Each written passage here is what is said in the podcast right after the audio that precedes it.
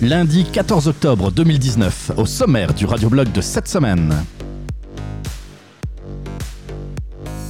Nous reparlerons des dérapages de l'écologisme radical, du nettoyage ethnique en cours dans le nord de la Syrie, et puis pour finir, une capsule électorale. On reviendra bien sûr sur les dernières tendances, mais surtout sur le grand scandale oublié qui concerne un certain Justin Trudeau.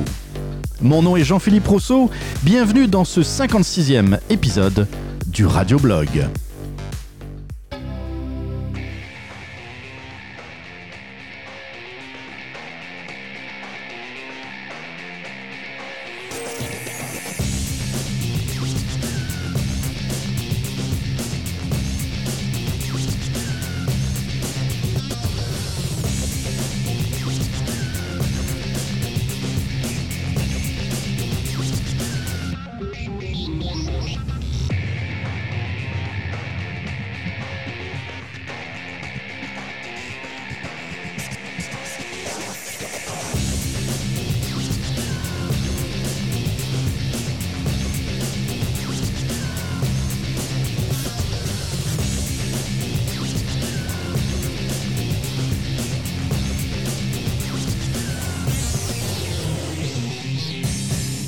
Bonjour à tous, bienvenue dans ce nouvel épisode du Radioblog, le podcast d'opinion qui vous brasse les neurones.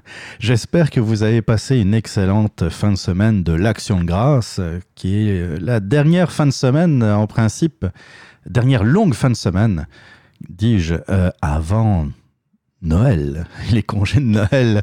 Euh, j'espère que ça, je vous déprime pas trop. Moi, je suis content. C'est, euh, ça fait partie de mes, mes saisons favorites. En fait, euh, ben pour, pour la plupart d'entre nous, c'est la dernière fin de semaine allongée. Pour ceux qui ont la chance de, d'être sous le, on dit, la, charte fédérale, vous avez encore la fin de semaine du jour du, du souvenir, puisque le 11 novembre cette année tombe un lundi. Un lundi. Donc là, ça concerne euh, les banques et puis euh, certaines, certaines entreprises. Et gang, gang de chance. ben, en tout cas, j'espère que vous en avez profité. Moi, ça fait tout bizarre euh, de dire lundi 14 octobre au lieu de dimanche, par exemple 13 octobre. J'ai décidé d'en profiter un peu. Les, les, températures étaient, étaient, quand même relativement bonnes, fait que je suis sorti, j'ai profité un peu euh, des, des couleurs, euh, des belles couleurs de l'automne. Et puis, euh, sachant que de toute façon qu'il me restait encore une bonne journée pour finaliser et enregistrer un épisode du Radioblog. Donc voilà. En parlant d'ailleurs de l'émission, depuis cette semaine, le Radioblog est disponible sur TuneIn. Pour ceux qui ont TuneIn et qui ont l'habitude peut-être d'écouter des, des, podcasts sur, sur cette application, c'est une excellente application. Moi, j'utilise TuneIn pour écouter la radio, principalement.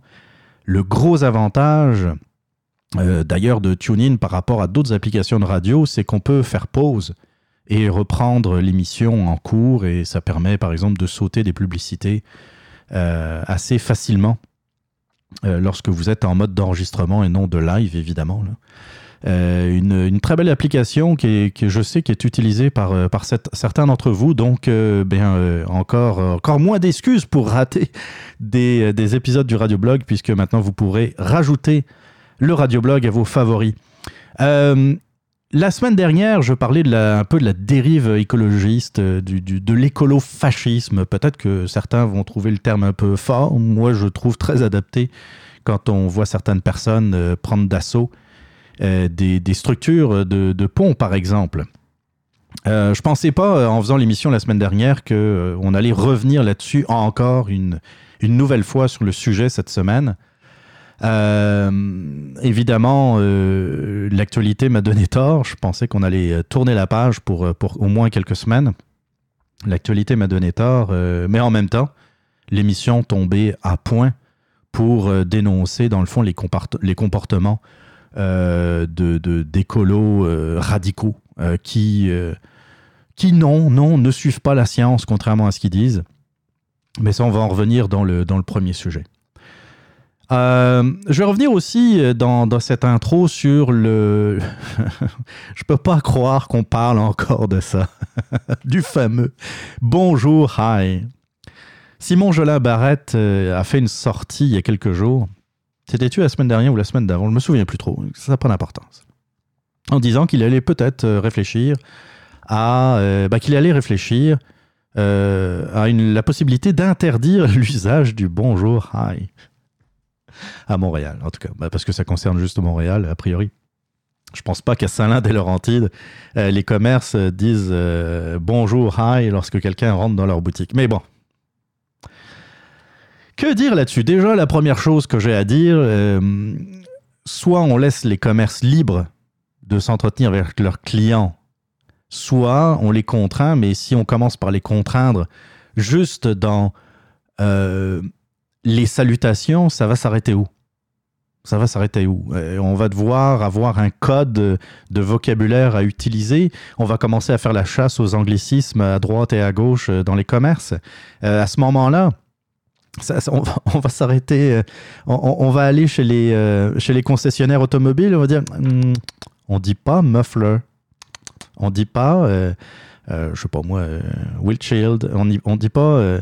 on dit pas tire tu sais, s'il y a un commerce qui pourrait, euh, qui pourrait très intéresser l'Office de la langue française, l'Office québécois de la langue française, c'est bien les, les garagistes et les concessionnaires automobiles, vous trouvez pas Alors, un bonjour, aïe, excusez, là, euh, sacré, sacré nous patience.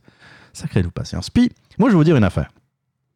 Vous êtes libre de ne pas aimer le bonjour, hi. Entre nous, je pense que euh, même un. Comment dire Même un gars du fin fond de l'Arkansas qui vient à Montréal pour les vacances, qui a envie de dépaysement, euh, va savoir ce que ça veut dire bonjour. Tu sais, même dans les téléséries américaines, vous regardez ça, les shows euh, euh, en version originale. Bonjour, bon voyage, qu'est-ce qu'il y a qui revient Déjà vu, déjà vu. Ou qu'est-ce qu'il y a encore? Et voilà. Et voilà. C'est des expressions qui sont, qui sont connues de tous les Américains. Puis on pourrait rajouter de la planète entière. Les, Japonais, ils savent ce que ça veut dire bonjour, ils savent ce que ça veut dire merci, bonsoir, etc. alors là-dessus, je, trouve que oui, effectivement, c'est un peu exagéré de se faire de se faire accueillir par un bonjour hi. Mais encore une fois, les commerçants, ils font ce qu'ils veulent. Vous trouvez ça ridicule hein? Je pense qu'il y a des choses un peu plus graves dans la vie. Euh, par contre, suivant, next. Bon, suivant, c'est pas nécessairement quelque chose qui est compris par tout le monde. Sachant que euh, à Montréal, il y a beaucoup de touristes étrangers. J'ai aucune misère à, me faire dire suivant, next. Euh, à un comptoir.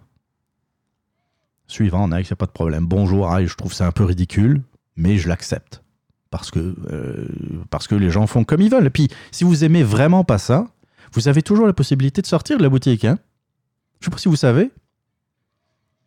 Ah, vous vouliez vraiment votre café au Starbucks. Oui, c'est sûr que si vous allez au Starbucks sur Sainte-Catherine, à Montréal, il y a de grandes chances que vous fassiez euh, saluer par un bonjour hi. Mais là, ce que, ce que je comprends pas, c'est les proportions que ça prend toujours ici. Et que ça soit un ministre comme Simon Jolin Barrette qui en parle à la sortie du Salon Bleu, je crois que c'est là que ça s'était passé, et euh, où il avait dit qu'il allait réfléchir. Réfléchis pas à ça, Simon. Je pense qu'il y a d'autres problèmes, il y a, d'autres choses beaucoup plus importantes ici, au Québec, à s'occuper avant de s'occuper du bonjour hi Sérieusement. Je vais finir avec ça, là, puis j'espère ne plus jamais avoir à en parler, à moins qu'on ait réglé tous les problèmes de la province. Mais quelque chose me dit que je verrai pas ça de mon vivant. Euh, la suite, la violence au cinéma. Oui, alors, il y, a le film Joker qui est, sorti. Je ne l'ai pas encore vu. Je vais, je vais, euh, euh, je vais attendre que, ça passe à la télé ou, sur d'autres plateformes euh, je sais pas, qui, qui est le producteur de. En tout cas, c'est pas, pas grave. Euh, je vais plus au cinéma, j'y vais rarement. Euh, qu'est-ce que je veux dire par rapport. Oui, la violence. Moi, ça me rappelle. Euh, je suis assez vieux pour avoir connu le début des années 80. Et à cette époque-là, c'était la frénésie. On voyait trop de violence à la télévision. Il y avait des associations qui comptaient le nombre de morts par épisode de, de séries télévisées. Il y avait. Euh, euh, donc, il y avait des rapports qui sortaient dans, euh, dans l'équivalent du, du 7 jours ou de dernière heure. Puis on disait qu'il y a telle association qui a dénombré 123 morts en une saison de telle télésérie, je sais pas moi, Starsky Hutch, qui, était, qui, qui, avait été pointé du doigt à l'époque. Euh, qui avait été pointé du doigt comme étant une des téléséries les plus violentes. Ils avaient dû d'ailleurs, je pense, aux alentours de la troisième ou la quatrième saison, revoir euh, les, scénarios euh, pour, pour qu'il y ait moins de victimes dans, dans la télésérie. On s'entend que, je ne sais pas si vous avez vu récemment des épisodes de Starsky et Hutch. on s'entend qu'on a, on a vu pire comme, comme violence. Est-ce que ça rend les gens violents de voir de la violence? Moi, je ne crois pas. Je ne crois pas. Je pense, mais je ne suis pas un spécialiste, je pense personnellement que si quelqu'un devient violent euh, à un moment donné, c'est parce qu'il avait déjà ça en lui. Après, il y a des éléments déclencheurs, mais ça, les, éléments déclencheurs, ça peut être, oui, un jeu vidéo, ça peut être euh, un film au cinéma, ça peut être, euh, ça peut être de la violence à la télévision, ça peut être les nouvelles à la télévision. Hein, quand on voit certains reportages, certaines vidéos qui, passent aux nouvelles, je pense pas que ça soit 100% sans violence. Souvenez-vous, euh, pour vous en convaincre, d'ailleurs on en parlera un peu dans le, dans le deuxième sujet de, ces gens-là. Souvenez-vous de ISIS, hein, l'État islamique, qui, euh, qui à chaque fois qu'ils exécutaient du monde, ils passaient la vidéo, et puis vidéo qui était reprise, euh, bon évidemment, ils, les, les, comment dire, les réseaux de télévision pixelisaient euh, les éléments les plus violents. Mais entre nous, euh, on, devinait pas mal ce qui était en train de se passer. Hein. Donc la violence, euh, ouais, la violence, il y en a. Je pense que si des gens deviennent violents, c'est qu'ils ont un problème dans la boîte à poux à l'origine. C'est-à-dire qu'ils ont sans doute des problèmes psychiatriques et qu'il faudrait qu'ils soient surveillés de toute façon.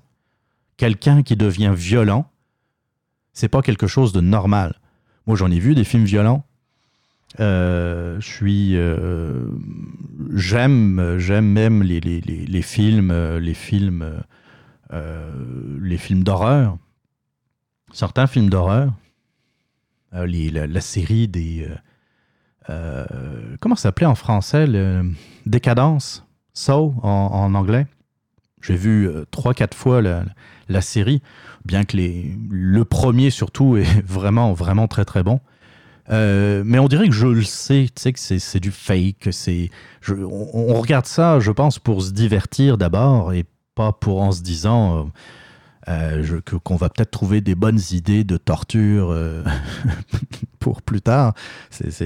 Non, il n'y a personne qui voit ça comme ça. Si, si, si de voir un film d'horreur, par exemple, ou un film de guerre, euh, déclenche en vous un instinct de, violence, c'est que vous avez un problème. C'est pas ce que vous êtes en, train de regarder, le problème. Euh, c'est ça. La, la, même façon, euh, je, je, vais, je vais beurrer épais, je le reconnais, mais ça, ça fait partie du genre du radioblog de toute façon. Mais c'est un peu comme si vous regardiez le Grand Prix de Formule 1 puis qu'une fois que le Grand Prix est terminé, vous ayez envie de prendre votre voiture et puis de foncer à 200 km/h sur, euh, sur la 15. Tu sais, c'est un peu du même niveau quand même. C'est sûr que des fois, vous regardez quelque chose. Moi, de temps en temps, je vois quelqu'un qui boit un, verre de whisky. Ah, j'ai le goût. j'ai le goût.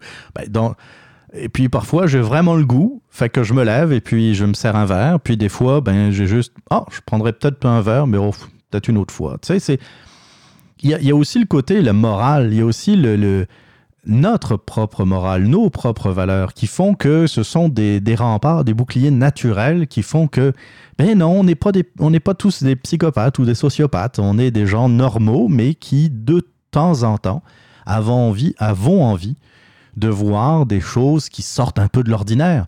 Parce que dans le fond, regarder un film, une série télévisée, c'est pas pour voir notre vie. Parce qu'on va trouver ça pas mal plate, à moins que vous ayez euh, une job extraordinaire, qui, une, job euh, euh, super, avec une vie, une vie un peu à la Instagram. La plupart des gens, c'est ils ont une vie qui, euh, qui est certes intéressante. Moi, je la trouve intéressante, ma vie, mais qui quand même est banale parce que c'est de la routine. On va à la job, on rentre, on prépare un podcast, et puis euh, euh, on s'informe, on lit, on a des activités, on sort un peu. C'est, c'est, si on regarde un film, c'est pour nous sortir de. Et, et parfois nous sortir même de notre zone de, de confort. Aller, euh, aller euh, euh, jouer un peu avec nos, nos propres valeurs. Mais ça ne veut pas dire que sorti de là, vous allez devenir un psychopathe. Ça marche pas de même. Alors, il y a, y a peut-être des, des vierges effarouchées qui, dès qu'ils voient un peu de sang au cinéma, dès qu'il y a un film qui sort un peu de l'ordinaire comme Joker, se disent Oh mon Dieu, ça va pervertir tous nos enfants. By the way, Joker, je pense pas que ce soit pour tout public. Fait qu'à partir de là, ben, si votre enfant regarde Joker, c'est vous le problème. C'est parce que vous n'avez pas été suffisamment euh, fait preuve de suffisamment de, de- d'autorité pour euh, empêcher vos enfants de regarder de la violence. Ça s'arrête là. Une autre, euh, oui, mission chargée. hein. J'ai, j'ai pas mal de, de stock. Est-ce que j'en parle? Euh, de l'affaire Dupont de Ligonnès Euh, Un ratage médiatique. On va dire que c'est un ratage médiatique total. C'est, quelque chose qui s'est passé en France. Vous avez peut-être manqué ça. C'est vendredi. Euh, je, vais, résumer très très rapidement l'affaire, même si c'est quand même assez difficile. Je vais essayer de ré- résumer très rapidement l'affaire du pont de Ligonnès. Ça s'est passé en 2011. Euh, 2011, je me souviens plus quel mois. Ça prend une grande importance. 2011 à Nantes, dans la ville de Nantes. Ça, c'est dans l'ouest de la France. C'est un peu euh, au sud de la Bretagne, euh, pour ainsi dire, si vous connaissez un peu le coin. Dans la ville de Nantes, eh bien, euh, il y a une maison qui est, euh, un peu pas mal en ville, hein, qui est pas mal au centre-ville. C'est pas, c'est, pas une maison isolée. Il y a des voisins qui s'inquiètent de pas voir euh, une famille de, euh, ils sont six, un père, une mère et quatre enfants. Ça fait des jours, les volets sont fermés. euh, bon, euh, fait que il y a un voisin qui appelle la police. La police fait un premier déplacement, mais je pense qu'il rentre. Il regarde rapidement l'intérieur, voit que dans le fond, les valises sont faites, tous les, tout, tout, tout, tout a été vidé, mais bon, il n'y a, a aucune trace qui démontre qu'il y a quelque chose, un problème, mis à part, évidemment, tout ce qui a été enlevé. Il y a un autre voisin euh, qui rappelle la police, qui dit non, ça, ça, se peut pas. euh, euh, j'ai croisé le facteur. Le facteur, lui aussi, s'inquiète et puis m'a dit, par exemple, que ça faisait déjà une bonne semaine qu'il refusait même les courriers enregistrés. Donc la police fait un deuxième déplacement et puis là, cette fois, il, euh, il regarde peu, d'un peu plus près et c'est là qu'il euh, découvre euh, que des corps ont été, bah, au moins un corps au, départ, était enterré euh, sous une sorte de, de terrasse. hein. Il y avait une terrasse, mais très proche du sol. Il y avait vraiment pas, pas beaucoup d'espace entre la terrasse et le sol. Puis finalement, à force de recherche, euh, ils sortent euh, cinq cadavres et euh, le cadavre du chien qui également a été enterré. Alors, je vous passe les détails, mais en tout cas, ils étaient enveloppés dans des, draps. de la chaux vive avait été, mis sur, le, sur les corps pour, éviter la diffusion d'odeur, etc. Évidemment, une famille de six personnes, on retrouve cinq cadavres. Généralement, généralement, ce qui se passe, c'est que les soupçons se dirigent vers la sixième personne qu'on retrouve pas. C'est euh, un certain Xavier Dupont de Ligonnès, qui est euh, euh, quelqu'un qui, a lancé plusieurs, plusieurs entreprises, qui a beaucoup d'idées, de, bonnes idées d'ailleurs, en passant, de très très bonnes idées, sauf que soit il a ses idées pas au bon moment, soit, soit ça marche pas. bref, ce sont des il a lancé diverses entreprises qui ne fonctionnent pas.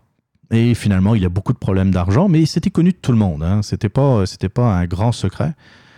Euh, puis, euh, il faisait aussi partie d'une famille un peu bizarre.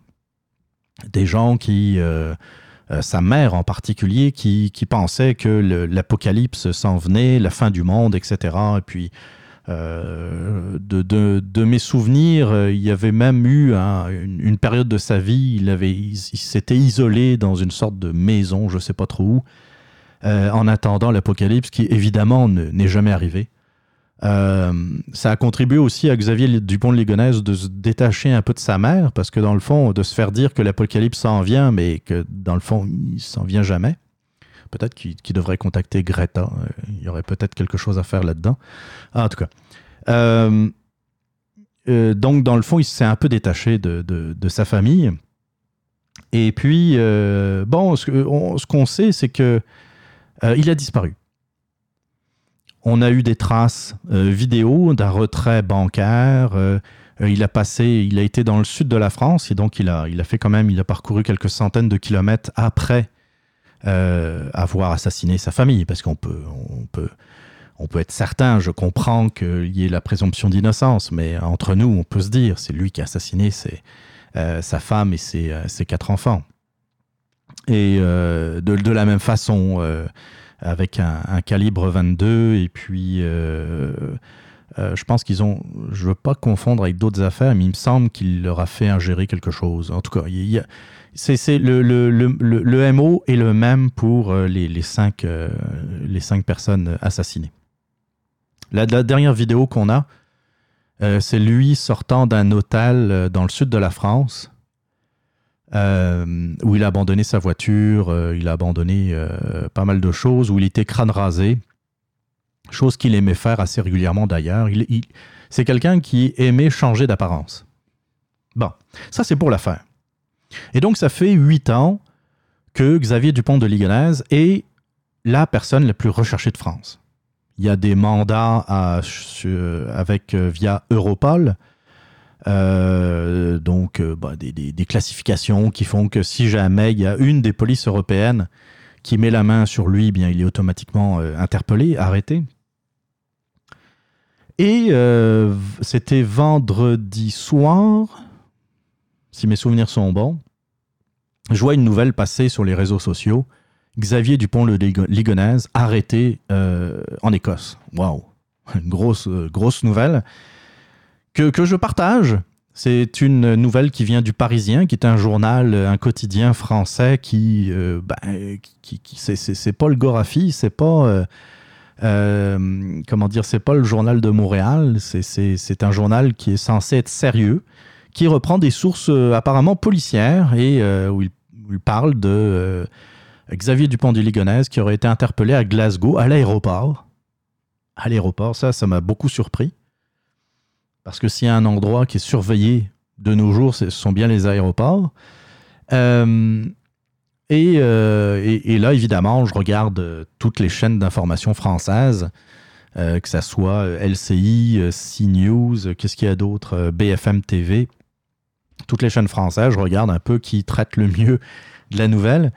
Euh, je pense que CNews a été le. le J'ai ce nom-là. C'est épouvantable. Une chaîne d'information française s'appelle CNews. En tout cas, bref. Euh, qui, faisait le meilleur traitement, en tout cas le moins pire. Euh, qui restait un peu les pieds sur terre, mais il y a pas mal d'informations qui filtraient à droite et à gauche. Je, suis aussi quelques pages d'enquête de, ou de, euh, relié à la police et à la justice. Et donc, je voyais exactement les mêmes informations. Il n'y avait pas, il avait pas de nécessairement de gens qui étaient là en disant attention, euh, ne vous emballez pas. Non, non, tout le monde allait dans, le même, dans la même direction. C'est Xavier Dupont de Les empreintes euh, palmaires, euh, ce qu'on appelle les empreintes digitales, correspondent avec ce qui a été envoyé par, par les, enquêteurs français. Manque plus qu'à faire une analyse ADN. On a appris assez, assez rapidement que le gars, ben, il, aurait, il aurait volé un passeport en 2014, qu'il aurait refait sa vie à Glasgow, puis, euh, il y a une perquisition qui est menée à l'adresse figurant sur le passeport qui est dans la région parisienne. Sauf que le voisin de la maison de la région parisienne, l'adresse du passeport, dit que mais non, euh, c'est pas. Euh, on, lui montre évidemment la photo que tout le monde connaît, celle de Xavier Dupont de Ligonnès, puisque c'est la personne la plus, la plus recherchée de France. C'est sûr que tout le monde connaît Xavier Dupont de Ligonnès en France. Il dit non, il ressemble pas du tout, mais pas du tout à ça. Euh, j'ai été à son mariage. Il s'est marié avec une Écossaise il y a quelques années. J'ai été à son mariage, j'étais là. C'est quelqu'un qui, euh, qui n'a rien à voir avec, euh, avec un tueur éventuel. Donc déjà, il y a quelques doutes qui, qui arrivent, mais on dit que euh, non, non, c'est quelqu'un qui a subi plusieurs opérations chirurgicales. Je ne sais pas d'où vient la source, vu, que, vu le résultat, vu ce qu'on sait aujourd'hui. Je ne sais pas qui a dit ça, je pense que ça doit être un journaliste qui euh, peut-être a eu accès à la photo du gars, du gars qui a été interpellé à Glasgow, qui s'est dit, ouais, peut pas avoir la tête de ça sans chirurgie esthétique, fait qu'il a eu de la chirurgie esthétique, et puis euh, on va donner un, nombre de trois, genre, tu sais. En tout cas. Et là, tout le monde a repris la nouvelle. Tout le monde, tous les journaux sérieux, tous les quotidiens les plus sérieux de France, Le Monde, Le Figaro, euh, Le Parisien évidemment, c'est eux qui ont sorti la nouvelle. Euh, tous, tous, et puis tous les réseaux de télévision allaient dans le même sens. Le criminel le plus recherché de France a été arrêté à Glasgow. Sauf que pendant la nuit, bah, la nuit ici, parce qu'à un moment donné, euh, je me couche. Le lendemain, à mon réveil, je vois que dans le fond, il y a eu une analyse ADN et puis ça correspond absolument pas. Le problème là-dedans, c'est que euh, les, les, méthodes de police en Écosse, les, les, comment dire, les méthodes de police de confirmation d'identité en France sont pas du tout les mêmes. Ça, c'est quelque chose que, ben, on le sait plus ou moins, mais je savais pas que c'était à ce point-là. Il y a, euh, pour, euh, pour comparer des empreintes palmaires, il y a à peu près 13 points de comparaison.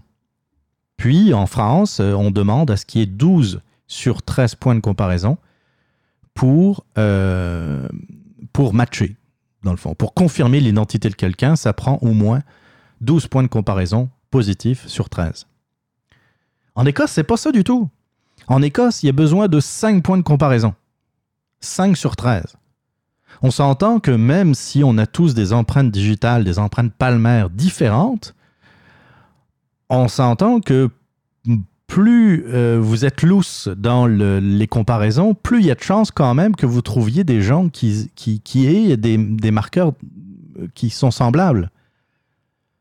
Tu sais, moins de la moitié, je trouve que c'est un peu exagéré. Euh, mais c'est pas trop ça. Que quelqu'un, que, qu'un service de police en Écosse ou ailleurs arrête un individu en pensant qu'il est Xavier Dupont de Ligonnès, ça, c'est que ça peut arriver. Ça peut être quelqu'un qui ressemble physiquement aussi à, Xavier Dupont de Ligonnès, qui n'était pas le cas dans cette affaire, mais ça pourrait arriver. Quelqu'un, euh, un policier écossais par exemple, ou un policier polonais, qu'importe, peut-être un peu sur la boisson, faut dire, voit à Varsovie quelqu'un qui ressemble comme deux gouttes d'eau à Xavier Dupont de Ligonnès. Sa job, bah, c'est de tirer la sonnette d'alarme, c'est de le dire, de le, faire arrêter. Ça peut arriver. Comme ça peut arriver que vous ressembliez à quelqu'un de recherché. C'est du domaine du possible. Donc là, c'est correct. Après, qui est une confirmation, qui est un contrôle, une confirmation ADN ou une confirmation euh, par photo ou par euh, des, contrôles dans le fond.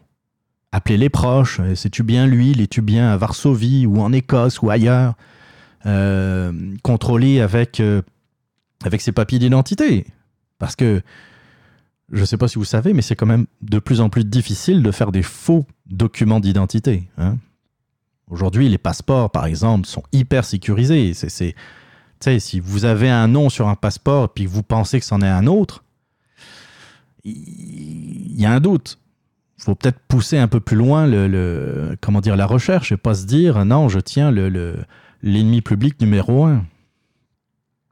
Donc, qui est un contrôle de fait, c'est correct. Ce qui n'est pas correct, c'est qu'il y ait peut-être quelques policiers qui sont ouverts un peu la, la gueule en France pour euh, peut-être se sentir, euh, se euh, doué et puis se sentir, tu sais, donnant un scoop, là, on se sent important, qui ont peut-être un peu parlé trop vite alors qu'ils ne connaissaient pas nécessairement tous les tenants et les aboutissants de cette affaire. Il y a toujours un fonctionnaire quelque part qui entend parler euh, il travaille, il travaille pas directement dans l'affaire, mais euh, il y a des bruits de couloir. Hein, vous savez, il y a quelqu'un qui jase. Ah, tu sais-tu, euh, les Écossais ont arrêté Xavier Dupont de Ligonnès. La personne ne dit pas, on n'est pas certain, il y a des contrôles encore à faire. Non, il dit juste, je pense qu'on a arrêté, les Écossais ont arrêté Xavier Dupont de Ligonnès. Lui, il a un ami qui travaille au Parisien. Il l'appelle, dit Hey, j'ai entendu qu'on avait arrêté Xavier Dupont de Ligonnès. C'est comme ça que ça va. C'est comme ça que ça, part, une rumeur. Le problème, c'est que ça a fait la une sur le site internet du Parisien et que euh, les unes qui ont été publiées samedi étaient toutes fausses. C'était en première page de tous les journaux en France. Tous. Première page. Xavier Dupont de Ligonnès arrêté. Où c'était juste marqué sa photo, puis avec marqué en gros arrêté. Front page passe un peu pour un crétin parce que au moment où le journal est distribué, tout le monde sait que c'est pas lui. Mais non, c'était un gars qui avait rien à voir, qui était d'abord plus âgé, je dirais même nettement plus âgé, même s'il s'est passé huit ans entre euh, le crime et, et aujourd'hui. Euh, c'est pas possible que Xavier Dupont de Ligonnès ressemble à quelqu'un qui, qui, qui, approche les 70 ans au moins. Là. Je veux pas, je veux pas insulter personne, mais d'après la photo, je pense que le gars, il était, il était, il avait, il devait avoir au moins 70 ans, au moins. Alors que c'était pas du tout le cas de, de, de Ligonnès. Fait qu'il y, y a quelque chose qui va pas. Puis, tu sais, ça, c'est un exemple des médias en France, mais c'est, on peut, on peut dire la même chose des médias ici. Une telle histoire pourrait arriver. Je reviens, et puis il faudrait que je retrouve l'extrait audio. Euh, j'y pense régulièrement, retrouver l'extrait audio de Denzel Washington. Je vous en avais déjà parlé à, ce micro d'ailleurs, qui disait aujourd'hui, il engueulait un journaliste, hein, je crois. Il disait un journaliste, aujourd'hui, vous vous intéressez pas de savoir si la nouvelle est bonne ou pas, vous voulez publier une nouvelle. That's. C'est plus intéressant pour un média de publier une fausse nouvelle que d'attendre pour peut-être publier une bonne nouvelle. Et c'est ce qui s'est passé avec cette histoire, c'est que dans le fond, tous les médias avaient tellement peur de se faire voler un scoop que tout le monde a réagi, a surréagi en se disant Oh ben mon Dieu, il faut en parler parce que si on n'en parle pas, on va passer pour des imbéciles. Sauf que, s'il y avait eu un directeur de publication qui, vendredi soir, aurait dit euh, à, son, euh, à son rédacteur en chef, tu mets pas ça en première page. Tu vas le mettre à l'intérieur. Tu vas dire que euh, le Parisien a publié sur son site internet la nouvelle comme quoi Xavier Dupont-Ligonnès avait été arrêté, aurait été arrêté par la police écossaise, Tati Tatsal, mais tu fais pas une une là-dessus. S'il y avait un directeur de la publication qui avait fait ça vendredi soir, samedi matin, ça aurait été le roi du monde. J'exagère, mais tout le monde aurait parlé de ça. Tout le monde aurait parlé du quotidien français qui n'a pas mis en première page que Xavier Dupont de Ligonnès a été arrêté euh, euh, en Écosse. Il y a cette retenue que les journalistes n'ont plus. Il n'y a plus cette retenue. On publie. Vrai ou faux, c'est pas grave, on publie pareil. Mais ça a été. Je regardais. Euh, à mon réveil, j'ai remis évidemment les, les chaînes d'information françaises, les, les, les, les réseaux d'information. Ça patinait solide, hein? Oh my god! Je sais pas ce qu'ils mettaient sur leur lame, là, mais ça, ça patinait, ça patinait pour essayer de trouver des justifications dans ce qu'ils avaient pu faire la veille. Tu sais, il y a juste euh, Georges Fenech, qui est un, qui est un magistrat, je sais pas s'il exerce encore, qui lui, euh, dès la veille, dès, la nouvelle, disait euh, il faut, faut, faire attention, on va attendre les confirmations ADN, etc. Il avait raison. C'est le seul qui a, paru, qui a paru bon dans cette histoire parce que le lendemain matin, il était invité également sur la même antenne et puis, tu sais, il se faisait dire Ah, ben, c'est vous, monsieur Fenech, vous avez été le seul euh, à, avoir des doutes sur cette arrestation, etc. Puis le fait que ça soit arrivé dans un aéroport, comme je le disais tantôt, c'est hyper surveillé. Il y a des caméras partout. On est contrôlé 15 fois avant d'embarquer. Même si c'est un vol intra-européen, il y a quand même des contrôles. C'est un risque incroyable. Je sais que euh, Dupont de Ligonnès est quelqu'un de narcissique. Il se croit il se croit meilleur que les autres. Sauf que s'il est encore vraiment en vie, comme je le crois, euh, ben oui, il a peut-être raison de croire qu'il est meilleur parce que ça fait huit ans qu'on le traque et ça fait huit ans qu'il a complètement disparu des radars. Alors, il y a la possibilité, soit il s'est suicidé, euh, soit, soit il est parti quelque part et puis, euh, puis il a changé son physique, il a changé sa, il, avait peut-être un plan. Je crois pas au suicide parce qu'un suicide, faut vraiment être très très bon pour que, dans le fond, en se suicidant, on fasse en même temps disparaître son corps. Tu sais, c'est pas donné à tout le monde. Il y a toujours un risque qu'on retrouve euh, euh, des ossements, qu'on retrouve des restes, que tu sais, c'est rare qu'on disparaisse de même. C'est sûr que la disparition volontaire, ça demande aussi avoir de l'argent, parce que pour disparaître, il faut avoir de l'argent, mais c'est quelqu'un de très malin, de très très intelligent. Donc, euh, D'ailleurs, si vous voulez en savoir un peu plus sur l'affaire du pont de Ligonnès, je vous invite à écouter l'excellent podcast Distorsion, si vous ne connaissez pas. Il y a l'épisode 30, l'épisode 30 qui est, qui est dans le fond consacré à l'affaire du pont de Ligonnès, très bien traité, et puis qui est toujours, toujours d'actualité. En parlant de podcast, je voulais faire un petit, un petit salut euh, à l'excellent podcast L'Authentique, l'Authentique podcast de, Sébastien Lecoudi, qui parlait la semaine dernière du multiculturalisme canadien. Et dans le fond, il appuie un peu euh, sa réflexion. En fait, euh, c'est très bon parce que, tu sais, il, il réfléchit en même temps qu'il parle. Il explique, il parle de, il part de, de la lecture euh, du dernier ouvrage de Mathieu Boccoté. Euh, je pense que c'est le multiculturalisme comme religion politique ou quelque chose comme ça, que j'ai, que j'ai chez nous, mais je n'ai pas encore commencé à lire. Euh, et il part de ce livre pour, dans le fond, parler de, ses, propres idées. Je trouve ça très intéressant. Je vous invite à l'écouter. C'est l'émission, je vais vous dire ça, ce sera pas long. la dernière émission, ça s'appelle le multiculturalisme canadien d'ailleurs, euh, si ma mémoire est bonne. L'authentique. Ok. Ça s'appelle Réflexion multiculturaliste. C'est l'épisode 67. Donc, euh, euh, je vous dis, c'est l'authentique podcast. C'est un excellent complément au radioblog. Et puis, il y a beaucoup d'autres podcasts d'opinion qui sont très intéressants que je vous invite à, écouter. Mais c'est ça, c'est intéressant. Euh, moi, par contre, je pense, peut-être à la différence euh, de, de Sébastien Lecoudi, que je suis peut-être plus optimiste par rapport euh, au multiculturalisme canadien. Multiculturalisme canadien qui est inscrit dans la Constitution par, par Pierre Trudeau. donc ça, c'est, ça, ça rend, dans le fond, presque obligatoire d'être multiculturaliste au Canada. Sauf que moi, je pense que il n'y a pas de.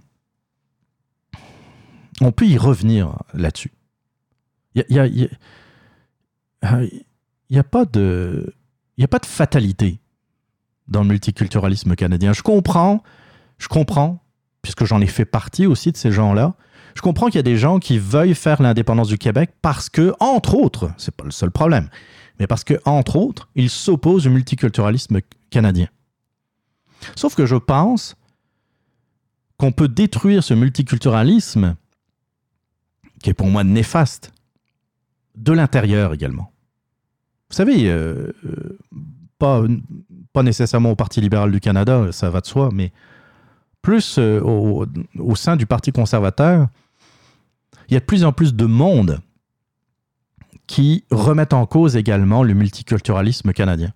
Puis, il y a quelque chose qui m'a m'a tellement rassuré, qui m'a vraiment qui, qui, a vraiment mis du baume sur mon cœur, ça a été euh, euh, lorsqu'il y a eu les débats sur la loi 21, bah, débats qui ont encore lieu, mais c'était le débat avant le vote, dans le fond, à l'Assemblée nationale, un sondage qui a été, euh, qui a été commandé dans le, dans le ROC, dans le, dans le reste du Canada. Et les résultats m'ont tellement... Bah, ça m'a surpris. ça m'a surpris de l'ampleur de constater qu'il y avait 44% des Canadiens, pas des Québécois, des Canadiens, 44% qui sont d'accord avec la loi 21 au Québec. 44%. Et comme j'entendais dans les débats, avec raison, euh, des, Mathieu Boccoté et d'autres, euh, par exemple à l'émission L'Ajoute à, à TVA, qui disaient, mais c'est normal qu'on soit surpris. Quand on lit euh, les, médias, les, journaux du Canadien anglais, du Canada anglais, quand on, quand on écoute les radios du Canada anglais, quand on regarde la télévision du Canada anglais, il y a juste des partisans du multiculturalisme qui, qui, qui, parlent. Il y a juste des, des, partisans du multiculturalisme canadien qui défoncent les arguments, qui dénoncent la loi 21 euh, au Québec qu'on entend. On entend juste eux. Donc on a, on a l'impression, normal d'avoir cette impression d'ailleurs, que tout le Canada anglais est contre nous. Que tout le Canada anglais est favorable au multiculturalisme euh, canadien à, la, à la Pierre Elliott Trudeau, alors que c'est pas vrai. Quand on parle de 44%, il faudrait aussi rajouter, ajouter les gens qui sont mal informés. Parce que justement, ils lisent euh, le, Toronto Star, par exemple, qui va faire la promotion du multiculturalisme. Et c'est normal que, dans le fond, ils finissent par être un peu brainwashés. La question que je, que je pose, c'est quel serait ce pourcentage au Canada anglais si l'information qu'ils avaient sur la loi 21, par exemple, était juste, était équilibrée entre le, le pour et le contre? Moi, je suis certain que le 44, ce 44% dont on parle serait beaucoup plus élevé. De combien, c'est difficile à dire. C'est des suppositions jusqu'à jusqu'à maintenant, mais tu sais, à force de se faire matraquer par les commentateurs euh, anti-loi 21, c'est normal qu'il y ait une majorité qui s'y oppose, mais 44%. Il y a de l'espoir. Quand vous voyez euh, l'ancien gouvernement Harper qui voulait rien savoir qu'une femme euh, prête serment pour, avoir sa citoyenneté canadienne en, en burqa. Quand vous avez euh, plusieurs députés conservateurs qui s'opposent euh, à certains principes du multiculturalisme, je me dis, c'est bon. Quand vous avez quand vous avez Andrew Scheer qui dit que la loi 21, il va pas en, euh, qui, va pas euh, euh, attaquer la loi 21, c'est sûr que lui, il faut qu'il fasse attention parce qu'il y a quand même aussi des partisans du multiculturalisme dans ses rangs. Hein. Il ne faut pas non plus enjoliver les choses. Mais c'est sûr qu'il va se servir de l'autonomie des provinces pour défendre sa position. Mais je pense qu'il y a également un besoin de, de mettre des barrières. De mettre des barrières au moins dans la fonction publique. Je ne vais pas réouvrir le débat aujourd'hui euh, à ce micro parce que Je vois que ça fait déjà 45 minutes que je parle, et même s'il y a beaucoup de sujets, je veux quand même parler d'autres choses. Mais euh, je vous invite à, à réécouter peut-être d'autres épisodes du radioblog qui, qui portaient sur la loi 21 et surtout sur euh, les, signes religieux euh, dans la fonction publique.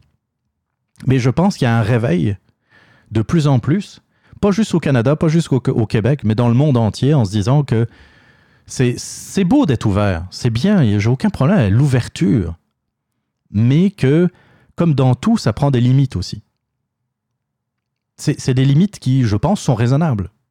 On n'interdit pas à personne de porter la burqa ou de, de, de, de mettre des turbans dans la rue. Euh. C'est juste que là où l'État exerce ses pouvoirs, eh bien, ben, on demande à ce que, dans le fond, euh, le pouvoir de l'État reste neutre jusqu'à la personne qui, euh, qui expose ce, pouvoir euh, auprès, des, auprès des, contribuables ou auprès des, de, euh, des gens, de la population. L'État doit être neutre du sommet jusqu'à la base, c'est ça que ça veut dire. Euh, ouais, j'ai d'autres sujets, mais je vais. C'est bien trop long. On va passer, on va passer euh, au reste de l'émission parce que là, c'est ça.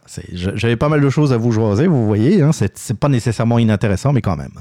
Bon, je vous rappelle que vous pouvez euh, utiliser en tout temps la boîte vocale du radioblog, que ce soit euh, chez vous, en voiture ou comme les chums de l'heure juste du camionneur sur votre run. Et pour cela, il suffit d'appeler à Montréal le 438 300 6833 438 300 6833. The number you have dialed is not in service at this time. Alors comme ça, les médias traditionnels ne vous donnent pas la parole? Vous n'êtes pas d'un syndicat, d'un lobby progressiste, d'une association euh, citoyenne composée de vous-même et de votre grand-mère Gisèle. Vous n'êtes pas un artiste subventionné ni un habitué de Tout le monde en parle, ou encore un tapeux de casserole vétéran de la grande révolution internationale de la place Émilie Gamme. Bref, vous faites vos affaires, payez vos taxes et essayez tant bien que mal de vous en sortir. Autant le dire tout de suite, vous êtes quelqu'un de totalement inintéressant aux yeux de nos bons vieux médias. On se demanderait même pourquoi vous devriez exister. Oui, pourquoi? Mais pas de souci, au Radioblog, on donne la parole à tous les reclus de la société. Oui, tous, même toi, affreux homme blanc qui a le front d'avoir des opinions. En clair, si vous avez quelque chose à dire, si vous voulez commenter l'actualité ou encore réagir à mes propos, la boîte vocale du Radioblog est faite pour vous. Rendez-vous sur le www.radioblog.ca, rubrique boîte vocale, et votre message pourrait passer dans une prochaine émission. La boîte vocale du Radioblog, c'est l'occasion de vous faire entendre.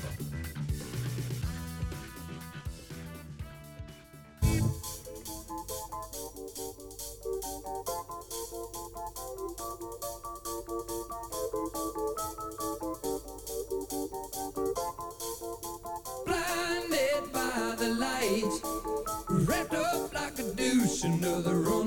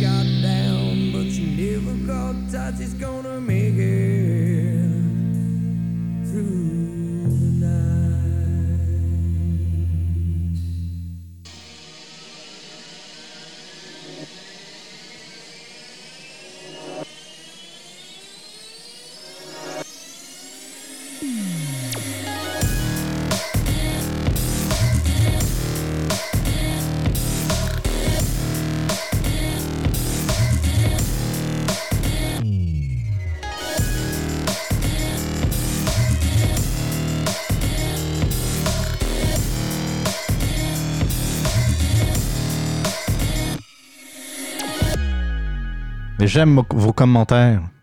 J'aime vos commentaires. Pourquoi, Pourquoi j'en parle là maintenant comme ça Ça arrive comme un cheveu sur la soupe? Euh, je vous remercie. Je- Moi, ça me fait toujours. Hmm.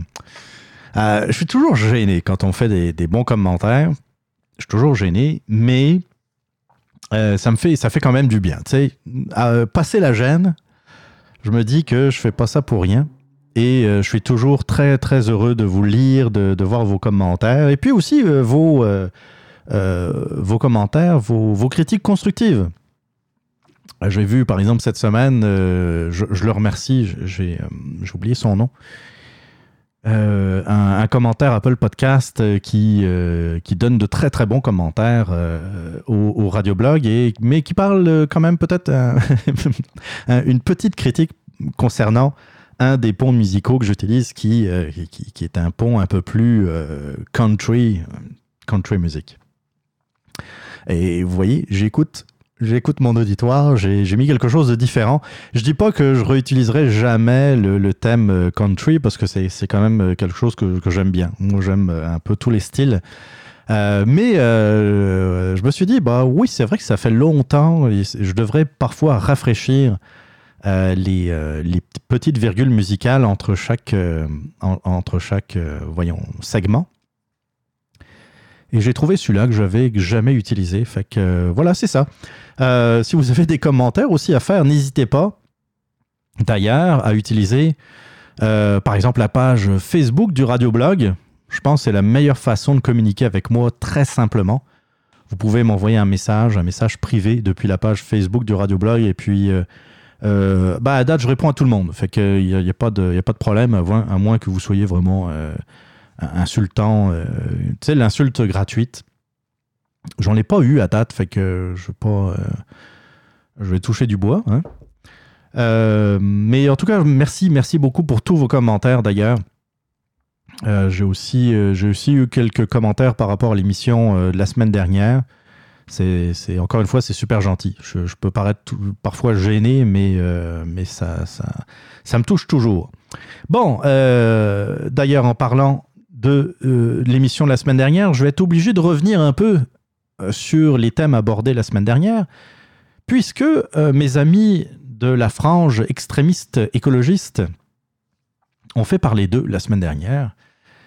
Et euh, oui, on va parler de l'écologisme radical, ses dérapages. Et donc, euh, pour revenir un peu là-dessus, euh, j'ai quelques articles. Un article de l'AFP en date du 7 octobre. De Sydney à New York en passant par Londres ou Paris, on aurait pu rajouter Montréal, les militants écologistes euh, d'Extinction Rebellion, parce qu'il faut le dire en anglais apparemment, si j'ai bien compris, ont entamé lundi deux semaines d'action coup de poing à travers le monde pour dénoncer l'inaction, je cite, criminelle, entre guillemets, des gouvernements face à la crise climatique entraînant des centaines d'arrestations. Loin des manifestations monstres de septembre générées par le mouvement inspiré par Greta Thunberg, il faudrait que j'en reparle d'ailleurs de ces manifestations soi-disant monstres. Euh, les actions euh, d'extinction rébellion, moi je le dis en français, mouvement né en 2018 au Royaume-Uni qui prône la désobéissance civile, se limiter à quelques centaines de manifestants tenant souvent, tentant souvent de frapper les esprits en bloquant un axe majeur de circulation. À Londres, ou Extinction Rébellion a multiplié les actions chocs ces derniers mois. En fait, Londres euh, euh, a été la ville la plus touchée par, euh, par ces, ces individus. Des centaines de manifestants ont entrepris de bloquer Westminster, où se sont concentrés où sont concentrés les lieux de pouvoir, et mené des actions sur plusieurs sites. Une chance que l'AFP est là pour nous dire que Westminster concentre la plupart des pouvoirs britanniques. En tout cas, euh, changements radicaux. Donc, euh, nous avons besoin de changements radicaux. Ça, c'est. euh, mais le gouvernement ne s'occupe que du Brexit, a déclaré à l'AFP Harriet Toddy, 53 ans, assise sur la chaussée, recouverte d'un drapeau rose d'extinction, d'extinction, d'extinction rébellion. Voilà, je vais finir par y arriver. Stop à la guerre, stop, stop au changement climatique. Oui, euh, ça va souvent de pair. hein. N'importe quoi. Stop à la guerre, stop au changement climatique. Oh my god. Bloqué au volant de son taxi non loin de Trafalgar Square, paralysé, Dave euh, Chandler, 54 ans, estimait néanmoins que les manifestants étaient en train de tourner les gens contre eux. Ça, c'est pas mal euh, ce qui ressort, euh, ce qui est ressorti partout. Donc, euh, bon, je, vais arrêter là l'article. Euh, parce en aurait beaucoup, beaucoup à dire. Ça parle des arrestations selon les villes et puis le type d'action. Mais ça, vous avez sans doute tous vu ça aux nouvelles. Ici à Montréal, bah, ça concernait surtout le pont Jacques-Cartier que Extinction Rébellion a décidé de, prendre d'assaut. Qu'est-ce que ça a provoqué? Bah, Ça a provoqué l'arrêt de la circulation, l'intervention des pompiers, des policiers pour euh, finalement euh, finir au poste. Euh, je vais redire ce que j'ai dit la semaine dernière parce que je, trouve que c'est toujours utile de le souligner avant de, recevoir des commentaires de gens qui n'ont pas compris le- mon opinion, le principe du radioblog. Euh, moi, que vous soyez, que vous soyez euh, interpellé par la cause environnementale, c'est votre droit le plus absolu, j'ai rien contre ça. Puis moi-même, je fais attention, mais comme je l'ai déjà dit plusieurs fois à ce micro, je fais attention aussi pour euh, mes économies à moi. Tu sais, je laisse pas toutes les lumières allumées chez nous en tout temps, euh, juste parce que je veux faire chier Greta Thunberg. Non, parce que je me ferais chier moi. Parce qu'à la fin du mois, c'est mon compte d'hydro qu'il faut que je paye. Donc, je fais attention. Je fais attention à ne pas gaspiller les choses, à ne pas jeter des choses que je n'aurais pas utilisées ou que, que je pourrais encore avoir l'usage. J'essaye de ne pas acheter des, des choses superflues. Il y a, une conscientisation à faire. Euh, puis ça regarde chacun d'entre nous. D'ailleurs, il y a un excellent article dont je vous parler à la fin, à la fin de ce segment, qui, qui montre que dans le fond, on- on a tort, on a tort de, de penser que ce sont les États, ce sont les gouvernements qui sont la solution au problème. Le pire là-dedans, c'est que oui, vous avez le droit d'être conscientisé par rapport à, l'environnement. Mais par pitié, ne suivez pas les plus extrémistes. Ils mentent quand ils vous disent qu'ils suivent la science, qu'ils suivent... euh, non, il y a des scientifiques qui, qui, malheureusement, ils sont... On leur donne moins la parole. hein. Évidemment, c'est- plus vendeur de donner la parole à, une petite fille de 16 ans avec des tresses qu'à un scientifique euh, qui, euh, qui, a euh, 60 et quelques années, euh, grisonnant et qui, s'exprime pas trop bien parce que dans le fond, il a du mal à, euh, à adapter son discours à son auditoire. C'est souvent le problème des scientifiques. Eux, ils vont parler en équation, mais ça parle à qui ça? Mais il y a des scientifiques qui sortent. Il y a le patron, euh, j'ai entendu, euh, euh, j'ai malheureusement pas les, les références exactes, mais le, le- patron de l'office de, de météo, de, météorologie en Amérique, aux États-Unis, qui dit que non, il n'y a pas a pas d'urgence en tant que telle. Tu sais que même si lui, il parle d'une aggravation euh, euh, du, réchauffement climatique et puis euh, lui, il voit pas que dans 12 ans, on va tous mourir. là. Comme certains. Il y en a qui parlent. Il y a, quelqu'un, d'ailleurs, je pense que c'était à Radio-Canada, si ma mémoire est bonne, qui parle de 5 ans, justement, de- d'extinction, rébellion, là, qui dit que dans 5 ans, là, 5 ans, c'est terminé. Ouais, mais ma grande, là, juste penser à faire une politique, juste mettre en place euh, des... euh, euh, mettre en place une politique agressive comme tu veux pour réduire le réchauffement climatique, parfois ça met plus de 5 ans avant d'obtenir les premiers résultats. Puis je reviens aussi à ce que je disais la semaine dernière en reprenant cet article du Journal de Montréal, où qui disait que dans le fond, les plus grands pollueurs, c'était la Chine et l'Inde.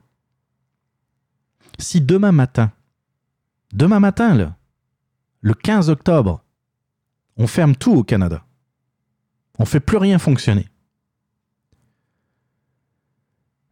Ça servirait à rien parce qu'en moins d'une semaine, juste avec la Chine, en une semaine, ça ruinerait une semaine d'augmentation de, des gaz à effet de serre en Chine suffirait à ruiner tous nos efforts d'une année entière au Canada si on décidait de tout fermer. Puis en plus, euh, le Canada, grâce à, à toutes ces forêts, nous sommes déjà carboneutres. Oui, on pèse pour 1,6% des, euh, des gaz à effet de serre rejetés dans l'atmosphère. 1,6%. Le Canada, pas le Québec, le Canada. 1,6% des rejets de gaz, à effet de serre dans l'atmosphère. C'est ça notre poids. Mais qui est en plus tellement compensé par les milliards d'arbres que l'on a. De planter nos forêts qui, à elles seules, euh, absorbent tout ce qu'on pourrait euh, euh, rejeter comme gaz à effet de serre. Mais quand on entend extinction, extinction, rébellion, c'est nous le problème. C'est pas la Chine, c'est pas l'Inde, c'est nous, Canadiens. En Europe, ils ont réussi aussi à, baisser le- les émissions de gaz à effet de serre. Aux États-Unis, ils ont baissé les émissions de gaz à effet de serre. Mais tout ça est ruiné juste avec la Chine et l'Inde. Donc, euh, oui, vous avez le droit de d'essayer de faire votre effort individuel pour, euh, pour le climat ou euh, pour le climat. Je vous, ai, déjà dit la semaine dernière que je trouvais le, que je trouvais ça ridicule de parler du climat, parce que le climat, justement, c'est, c'est, la somme des augmentations et des diminutions de température, de, de, de la pluie, la neige et tous les éléments. Non, à la limite, dis-toi que tu te bats contre euh, le réchauffement ou le refroidissement planétaire, que tu te bats contre le, le dérèglement euh, climatique, à la limite. À la limite, ça a un peu de sens. Mais manifester pour le climat, c'est, comme je disais, c'est comme manifester pour l'oxygène. Il n'y a personne qui va manifester contre l'oxygène. Il n'y a personne qui va manifester contre le climat. Alors, quelles sont les revendications d'Extinction Rebellion J'ai été sur leur site internet. C'est assez simple. Hein ah, vous n'avez pas trouvé énormément de choses sur leur site internet. Alors, il y a quatre points. Au moins, ça va être vite lu. Premier point. Ah oui, c'est marqué, chose importante, nous exigeons. Oui, c'est, oui, des gens qui exigent. C'est pas du monde qui propose ou qui veulent débattre. Non, non. C'est du monde qui exige. Ça aussi, là, ça vient me chercher. Là. Vous pourrez pas savoir à quel point. Première, donc, exigence. Nous exigeons 1. La reconnaissance de la gravité et de l'urgence des crises écologiques actuelles et une communication honnête sur le sujet. Waouh. Je sais pas, mais on entend juste eux. On entend juste ça, la communication honnête sur le sujet? Pardon? Qu'est-ce qu'ils veulent? Parce que pour moi, dans mon esprit, communication honnête, ça serait qu'il y ait un véritable débat sur le climat. Alors qu'il n'y a pas de débat sur le climat. Vous regardez Radio-Canada, TVA Nouvelles, puis on pourrait, on pourrait parler de tous les grands réseaux dans le monde, ou en tout cas dans le monde occidental. Il y a juste les, les, les, euh, les échos anxieux, là, je vais les appeler de même, à défaut de pouvoir les appeler autrement. Mais les- on entend juste les prophètes de l'urgence climatique euh, dans les médias. Pour un rien, là, c'est la cause. Vous prenez un problème, puis une fois sur deux, c'est à cause des réchauffements climatiques. J'ai pas écouté euh, parce que justement, je, voulais pas tomber sur, ce genre de commentaires, mais il y a eu un typhon hein, au Japon qui, en passant, a contribué à annuler le France-Angleterre de rugby. Ça m'a mis vraiment en rogne, parce que c'est la Coupe du Monde de rugby euh, au Japon en ce moment. Mais il y avait aussi le, Grand Prix, euh, le Grand Prix de Formule 1 qui a été perturbé. Je voulais pas écouter ça parce que je savais qu'à un moment donné, il y a quelqu'un qui allait dire le phénomène des typhons aggravé par les changements climatiques. Vous avez des ouragans dans le Pacifique ou dans l'Atlantique, puis vous avez toujours quelqu'un pour dire situation aggravée par les changements climatiques, alors que c'est faux. C'est faux. Il y a même des gens qui, qui croient dur comme fer à, à l'origine humaine du réchauffement climatique. Vous avez même des écologistes qui disent non, il faut arrêter. Il faut arrêter de dire n'importe quoi. Les ouragans n'ont rien à voir avec le réchauffement climatique. En tout cas, il n'y a rien de prouvé. Et d'ailleurs, il y a, des- graphiques qui circulent dans les médias, euh, dans des médias sérieux, qui décident de, parler honnêtement, justement. Hein, communication honnête, comme disent euh, les gens de- d'Extinction Rébellion, qui montrent que, euh, dans le fond, avec les années, c'est très variable. Il y a des années où il n'y a pratiquement pas d'ouragan. Il y en a d'autres, oui, un peu plus d'ouragans que la normale, mais dans le fond, c'est ça, c'est variable, comme le climat. Donc la communication honnête, je comprends pas. La seule communication honnête que je verrais, c'est que on entende un peu plus la voix des climato-sceptiques ou climato-réalistes comme ils s'appellent, que euh, les, les enverdeurs. C'est la seule communication honnête que je verrais. Deuxième point des exigences de Extinction Rebellion, la réduction immédiate des émissions de gaz à effet de serre pour atteindre la neutralité carbone en 2025 grâce à une réduction de la consommation et une descente énergétique planifiée. Voilà, la réduction de la consommation, évidemment, c'est une, attaque directe contre le capitalisme. Et puis la descente énergétique planifiée, planifiée, Donc, ça serait des lois, ça serait le gouvernement qui gérait quelque chose de, planifié. Neutralité carbone en 2025. Il faudrait que tous les pays dans le monde soient d'accord avec ça. Mais déjà, il y a un problème. Les gens d'Extinction Rébellion ne vont pas en Chine et en Inde. Ça, ils mettent la pression sur nous, les Occidentaux, mais pas sur euh, les pays les plus pollueurs. Bah, les plus pollueurs, ceux qui rejettent le plus de gaz à effet de serre, je devrais dire. Troisième point. L'arrêt immédiat de la destruction des écosystèmes océaniques et terrestres à l'origine d'une extinction, extinction massive du monde vivant. Moi aussi, je, je suis, je suis, euh, je suis pas favorable à ce qu'on détruise des écosystèmes, que ce soit dans les océans ou sur Terre. Moi aussi, j'aime ça, les animaux, j'aime les animaux. Je veux pas qu'on leur fasse de mal. Mais euh, mais il faut être réaliste. Il y a des environnements, par exemple, si on parle du Québec, Anticosti, par exemple, qu'on pourrait, euh, dans lequel on pourrait extraire du pétrole, par exemple. Mais je veux pas que ça se fasse n'importe comment. Je veux qu'il y ait une conciliation entre les deux. Je veux que, par exemple, et on le voit en Alberta, on le dit pas, mais on le voit en Alberta, qu'à partir du moment où euh, un endroit, un lieu n'est plus exploité, qu'il y, ait de l'argent qui soit investi par la compagnie qui a, procédé à l'exploitation du pétrole, par exemple des sables bitumineux en Alberta, qui remettent ça dans l'État. Ça sera jamais dans l'État d'origine. On est d'accord il y a toujours des traces qui vont, rester.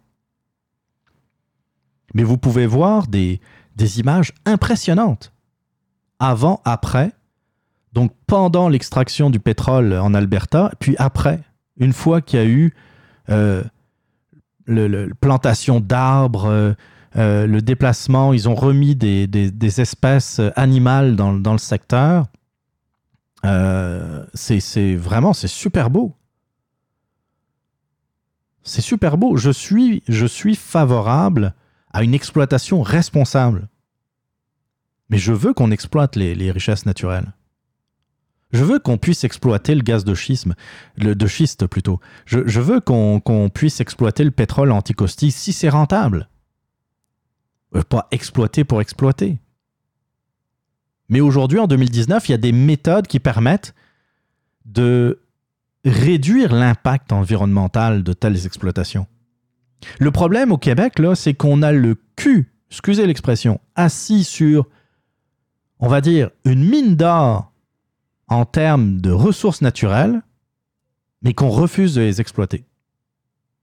Pendant ce temps-là, il y a des pays comme la Norvège qui ont passé des décennies et des décennies à exploiter le pétrole dans les mers du Nord, dans la mer du Nord, puis eux, là, ils sont, ils sont tellement riches qu'ils peuvent se permettre de se payer des politiques environnementales gigantesques.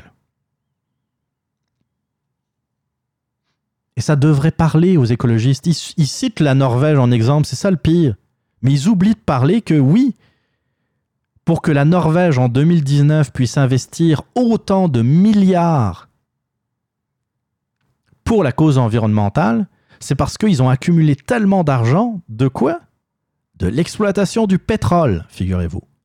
Mais ça, les écologistes, euh, ça, ils le disent jamais. Hein. Eux, ils ont juste gardé en mémoire le bout où l'État norvégien investit des milliards tous les ans pour faire progresser la cause environnementale. On pourrait exploiter le gaz de schiste, on pourrait exploiter le pétrole, on pourrait renforcer notre, euh, notre industrie hydroélectrique aussi, si jamais il y a un besoin, plutôt que d'investir dans de l'éolienne qui coûte bien plus cher, qui n'est pas rentable. Et grâce à ça, on pourrait avoir de l'argent pour ben, financer de meilleures infrastructures, pour financer de meilleures euh, écoles, de, euh, nos, financer nos, politiques sociales.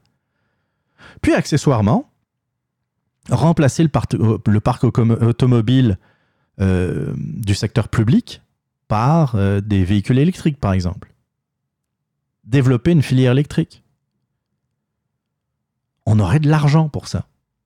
Aujourd'hui, on est encore obligé de quitter auprès de l'Alberta pour avoir des chèques de péréquation. Je ne vais pas revenir là-dessus, mais c'est ça la base du problème. Pourquoi l'Alber- l'Alberta a de l'argent? C'est parce qu'ils ont investi dans leurs ressources naturelles. Ils n'avaient pas de diamants, ils n'avaient pas d'hydroélectricité, ils n'avaient pas d'or, ils ont du pétrole.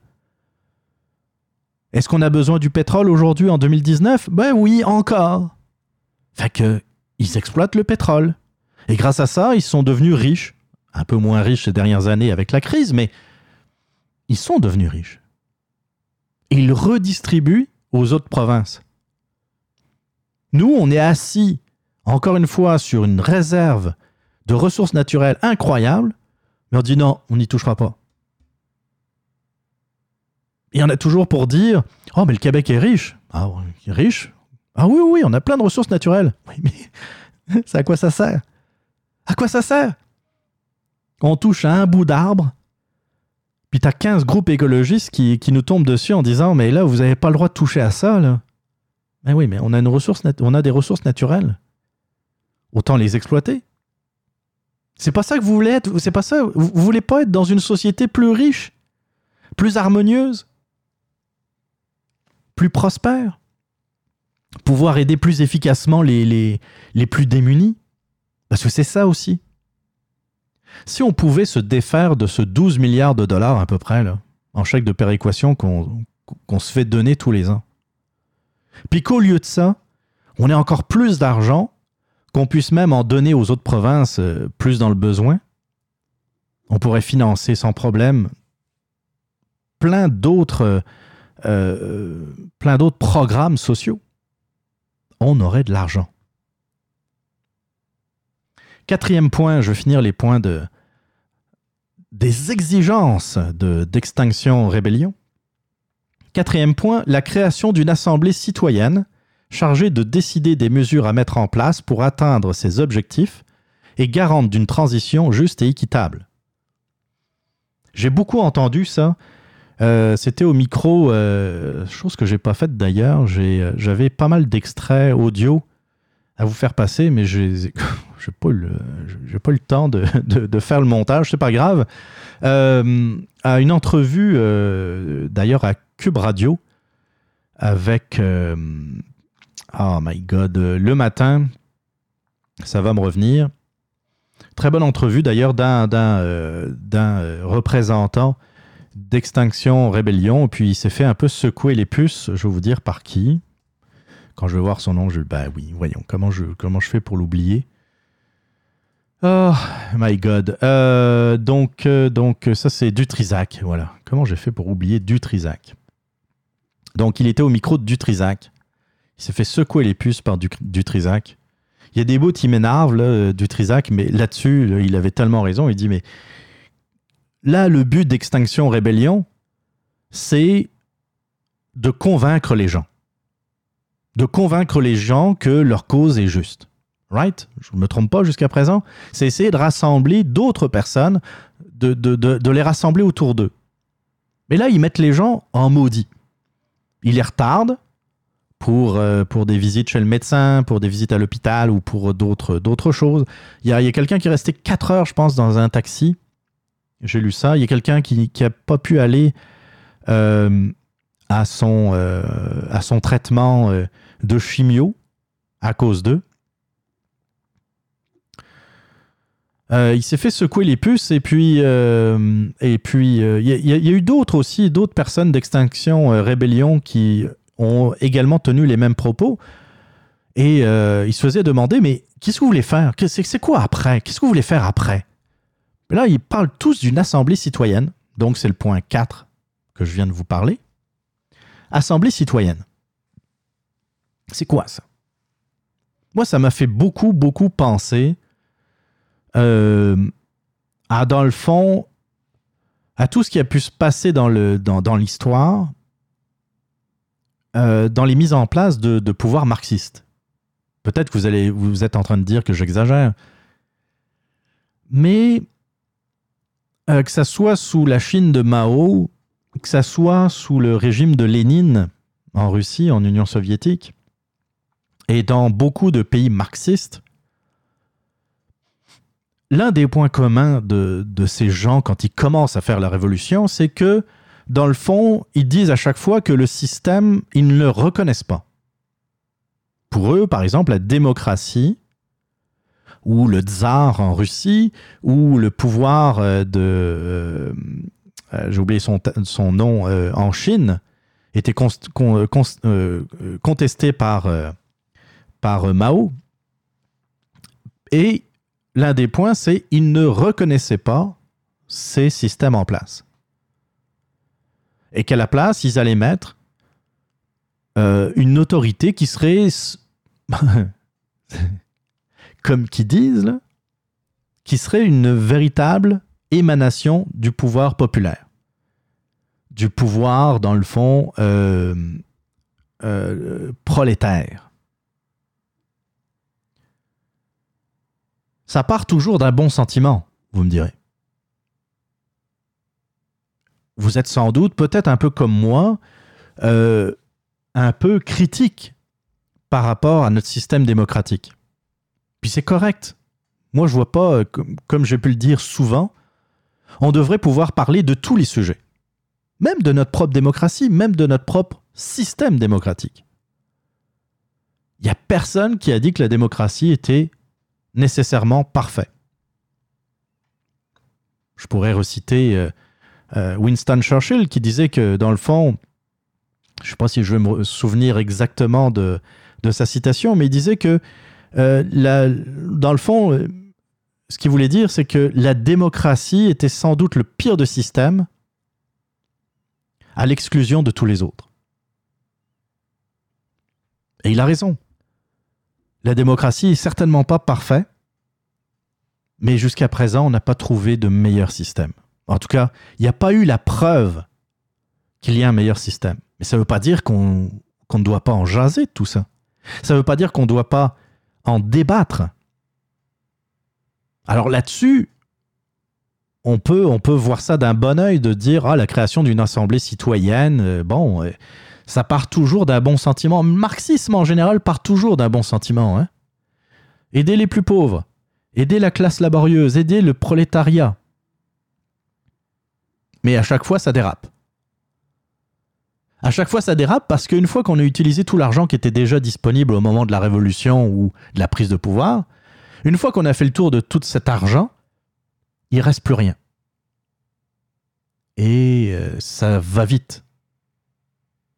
Et c'est là que ça se gâte. C'est là qu'on doit contraindre les gens de travailler. Parce qu'il faut quand même faire marcher, euh, marcher le système. Et dans le fond, on part d'un système que tout le monde, euh, bah, en tout cas les marxistes, dénonçaient, à la mise en place d'un autre système, encore pire.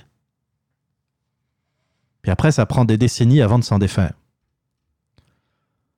Alors c'est quoi cette assemblée citoyenne? Est-ce que ça va être nécessairement mieux que la démocratie aujourd'hui? Est-ce que vous voudriez être euh, gouverné par une assemblée citoyenne composée de Greta Thunberg du, du Québec, des adolescentes qui euh, euh, qui ont jamais gagné leur vie, qui ont jamais payé d'impôts, qui n'ont jamais vraiment travaillé, mais qui ont leur certitude. Encore une fois, je critique pas que les jeunes puissent être inquiets pour l'avenir, puissent s'investir pour améliorer leur avenir. J'ai aucun problème avec ça. Mais quand il s'agit de se faire dire par des adolescentes ou des adolescents quoi faire, hmm, je suis désolé, mais c'est parce que moi j'ai de l'expérience. Parce que on sait comment ça marche. Parce que je veux pas être. euh, Dans le fond, oui, je veux être sarcastique. Mais des fins du monde, là, ces dernières années, j'en ai vu passer une puis une autre. Combien de fois on nous a dit que la fin du monde s'en venait? Alors c'est vrai que des fois il y avait des théories fumeuses, euh, le calendrier Maya, euh, la station Mir euh, qui, qui allait s'exploser sur Terre. Nostradamus, on l'a oublié, mais en 1999, selon Nostradamus, c'était l'arrivée de l'Antéchrist. Là, on est en quasiment 2020 bientôt. Toujours pas vu la phase de l'Antéchrist. À moins que l'Antéchrist ait des tresses. Je sais pas. L'avenir va, va nous le dire. Tout ça pour dire, oui, j'ironise. Mais la fin du monde, là, j'en ai vu passer quelques-unes. On, en a tous vu passer quelques-unes. Puis non, je ne suis pas d'accord. C'est pas demain matin que l'espèce humaine va disparaître. Est-ce que ça veut dire qu'il faut rien faire? Je répète, absolument pas. On ne peut pas être contre la vertu. Alors, de là, je vous parlais de fascisme vert la semaine dernière, je vous parlais de dictature environnementale. Puis là, peut-être que d'entre vous, euh, que certains d'entre vous dites que euh, est, en train de vous dire que j'exagère encore une fois. Je vais vous parler euh, d'une conférence qui aura lieu le samedi 26 octobre 2019 au musée des Beaux-Arts de Montréal, dans l'auditorium. Ça s'appelle Urgence climatique, faut-il instaurer une dictature environnementale? C'est pas moi qui l'invente, c'est le titre de la conférence. Au musée des Beaux-Arts, le 26 octobre, dans l'auditorium du musée des Beaux-Arts. Et si vous pensez que c'est 10 euh, personnes qui vont assister à, ce, à cette conférence, je peux vous dire que ça va faire que ça le comble. Au contraire. Je vais vous lire, puis vous allez voir que le biais un peu euh, dans, l'explication. Omniprésent dans l'espace public, le débat sur le dérèglement climatique soulève des passions diverses. Certains y voient une démonstration accablante de l'incapacité de la classe politique à raisonner sur le long terme pour endiguer la catastrophe en cours. D'autres veulent y déceler le signal d'un réveil nécessaire pour réfréner la course à la croissance des activités économiques et des biens matériels qui met la planète sous tension. Décroissance, désobéissance civile, véganisme, ces options radicales trouvent écho dans nos sociétés civiles. Et face à une machine démocratique grippée, doit-on imposer des mesures autoritaires et impopulaires pour espérer répondre à l'urgence climatique? Une rencontre animée par Simon Roger, journaliste au Monde, s'il vous plaît. Je rappelle que Le Monde, c'est pas, euh, pas un petit quotidien local. C'est un journal qui est respecté, qui jadis faisait, euh, faisait partie des références journalistiques. Je dis jadis parce que c'est vraiment plus le cas. La preuve. Donc il y a un journaliste du Monde qui s'en vient à Montréal le 26 octobre pour poser la question de faut-il instaurer une dictature environnementale. Mais vous voyez que c'est biaisé parce que dans le fond, ils, partent du, ils partent du principe, je ne sais pas qui a écrit ce texte, mais ils parlent du principe que la machine démocratique est, grippée. Donc dans le fond, ça dit que la machine démocratique telle qu'elle existe ne peut pas répondre aux préoccupations que eux ont. C'est, euh, ils parlent aussi de l'incapacité euh, de la classe politique à raisonner sur le long terme. Ça, ils ont peut-être raison, mais d'un autre côté, euh, on pourrait dire ça sur beaucoup de sujets. Oui, il y a une, cap- une incapacité du monde politique à raisonner sur le long terme. Mais moi, j'irais un peu à l'inverse d'eux autres, parce que eux, ils parlent nécessairement de décroissance. Puis je vais y venir euh, dans, quelques, dans quelques instants.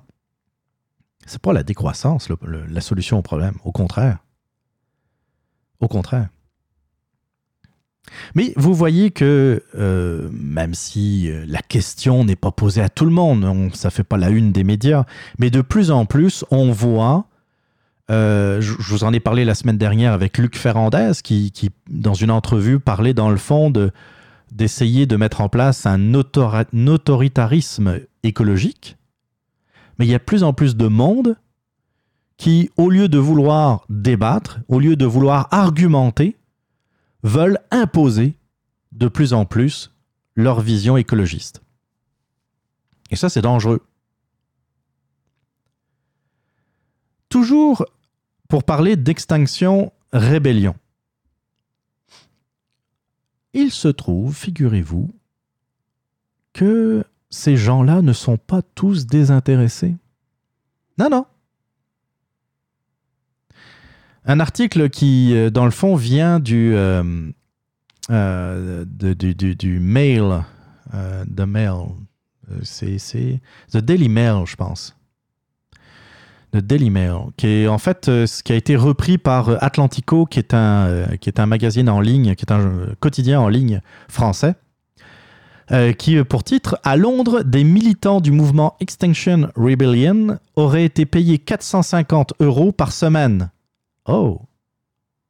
Les militants britanniques du groupe écologique sont payés par de riches donateurs, indique euh, le Daily Mail euh, de dimanche. Ce n'est pas le cas en France, euh, disent-ils. Le groupe Extinction Rebellion, qui mène des actions dans plusieurs capitales, dont Londres et Paris, a payé ses militants jusqu'à 400 livres, donc 450 euros. Ça, ça doit faire euh, dans les 700 dollars canadiens à peu près, entre 650 et 700 dollars canadiens, je dirais, euh, par semaine au Royaume-Uni, révèlent des documents financiers consultés par le journal euh, britannique euh, The Daily Mail. En quatre mois, les défraiements des militants ont atteint 70 000 livres, donc 80 000 euros, 60 000 euh, dollars canadiens, ajoute le journal.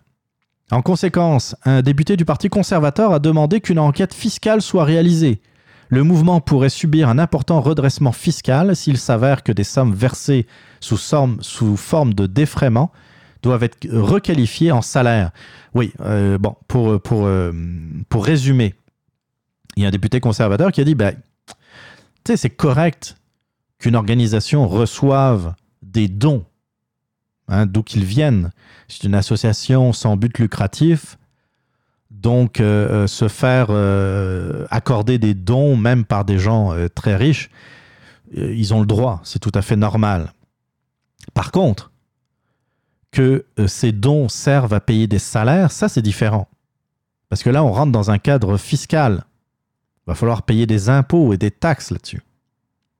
Je continue l'article.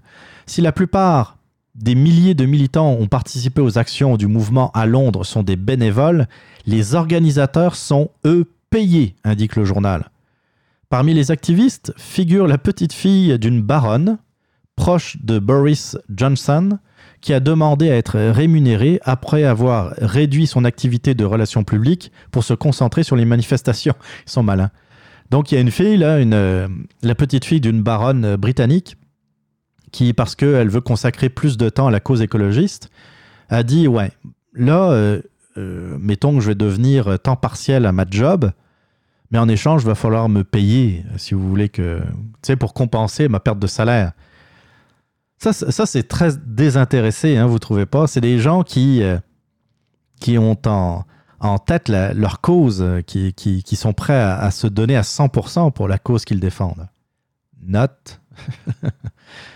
Euh, mais attention, le mouvement Extinction Rebellion est multifacette. Le site Check News explique que si plusieurs millionnaires ont fait d'importants dons au mouvement, qui a perçu au total 2,5 millions de livres depuis le mois de mars, cette accusation ne peut pas être faite contre le mouvement français qui a refusé les dons du euh, Climate, Emergency Fund et, ne, finance que, euh, et ne se finance que grâce au, à l'appel de dons, euh, donc dans le fond, sur euh, par exemple des, plateformes comme, euh, comme Indiegogo euh, ou, euh, ou autres.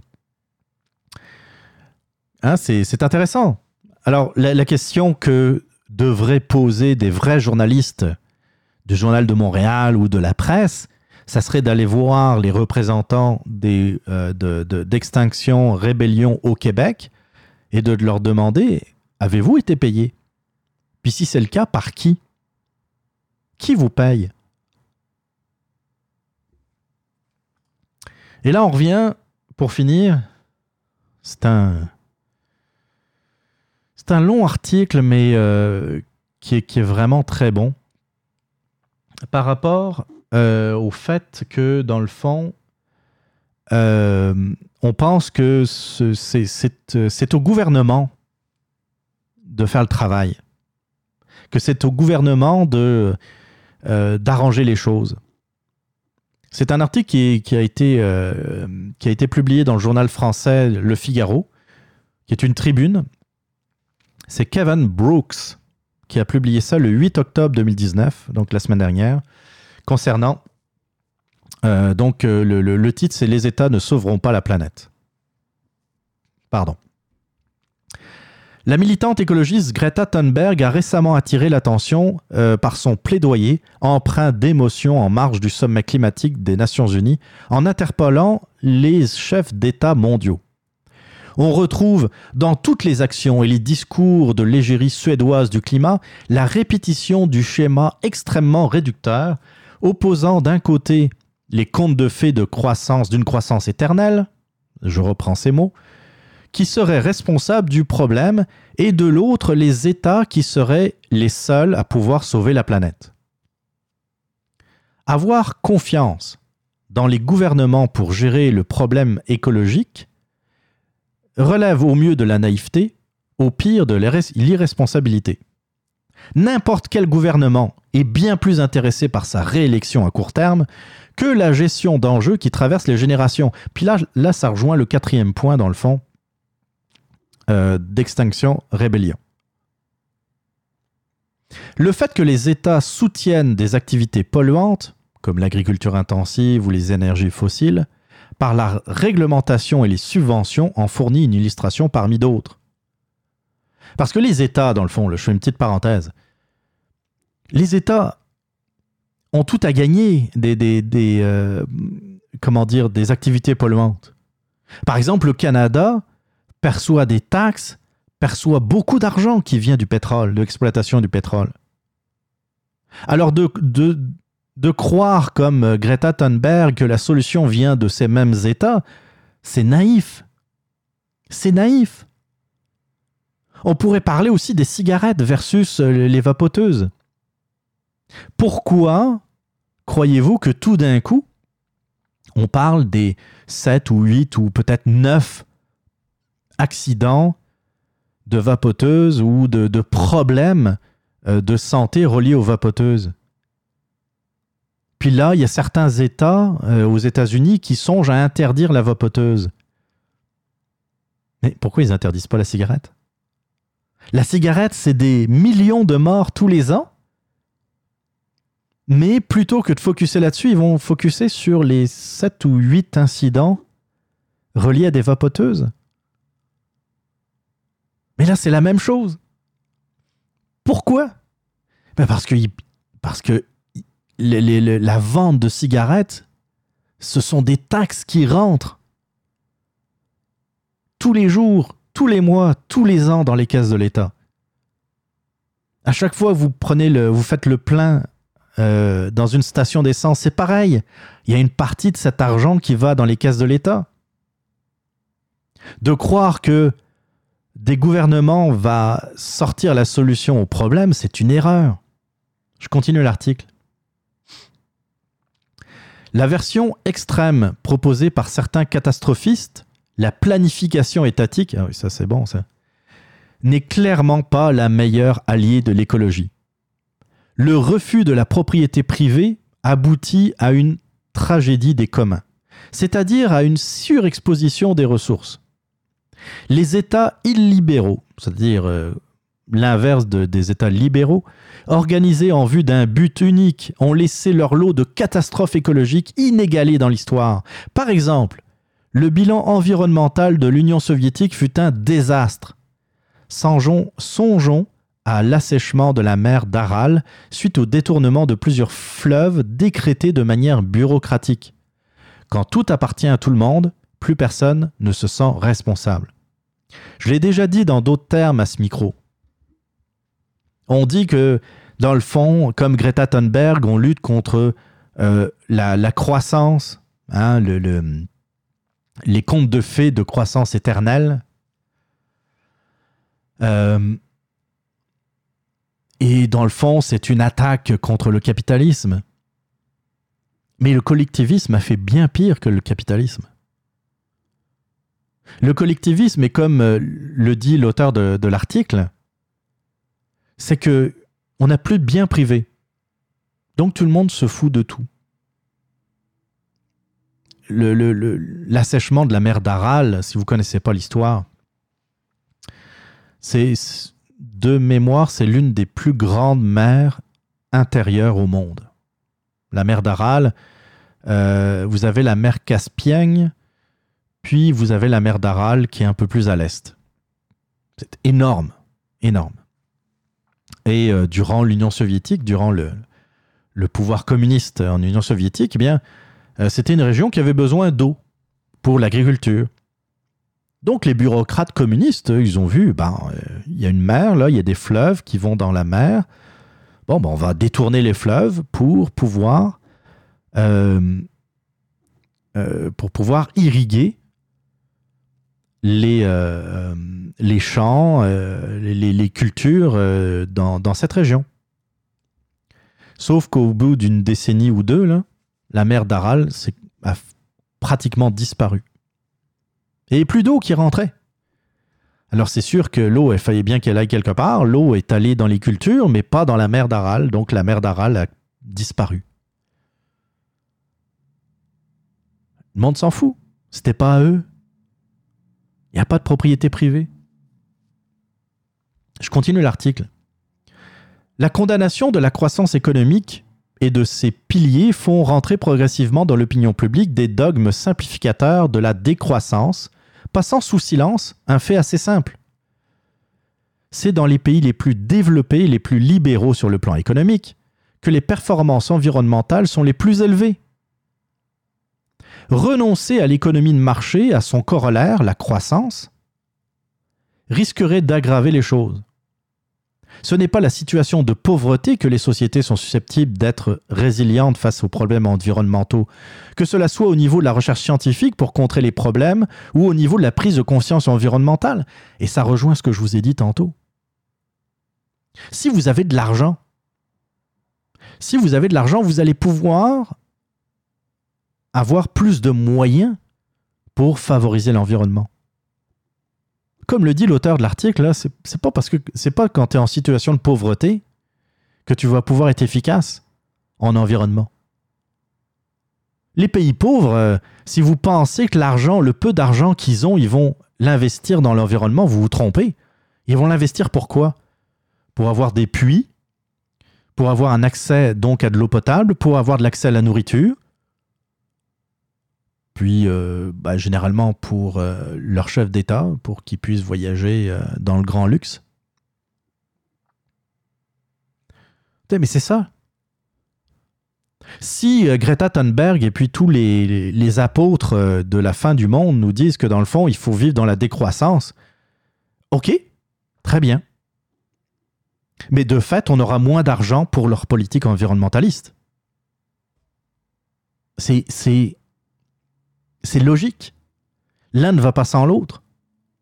Je le disais dans une autre émission, les gens riches peuvent se payer des Tesla, peuvent se payer des voitures électriques. Les gens riches, quand tu as, de l'argent, tu peux faire un chèque après un voyage à l'autre bout du monde de compensation euh, euh, en gaz à effet de serre. Tu peux, comme, euh, je me souviens plus quel, quel artiste euh, qui voyageait en Europe, s'était prise en photo avec son reçu euh, démontrant qu'elle avait donné de l'argent pour planter des arbres après un voyage en Europe. Quand tu as de l'argent, tu peux le faire. Mais quand t'en as pas,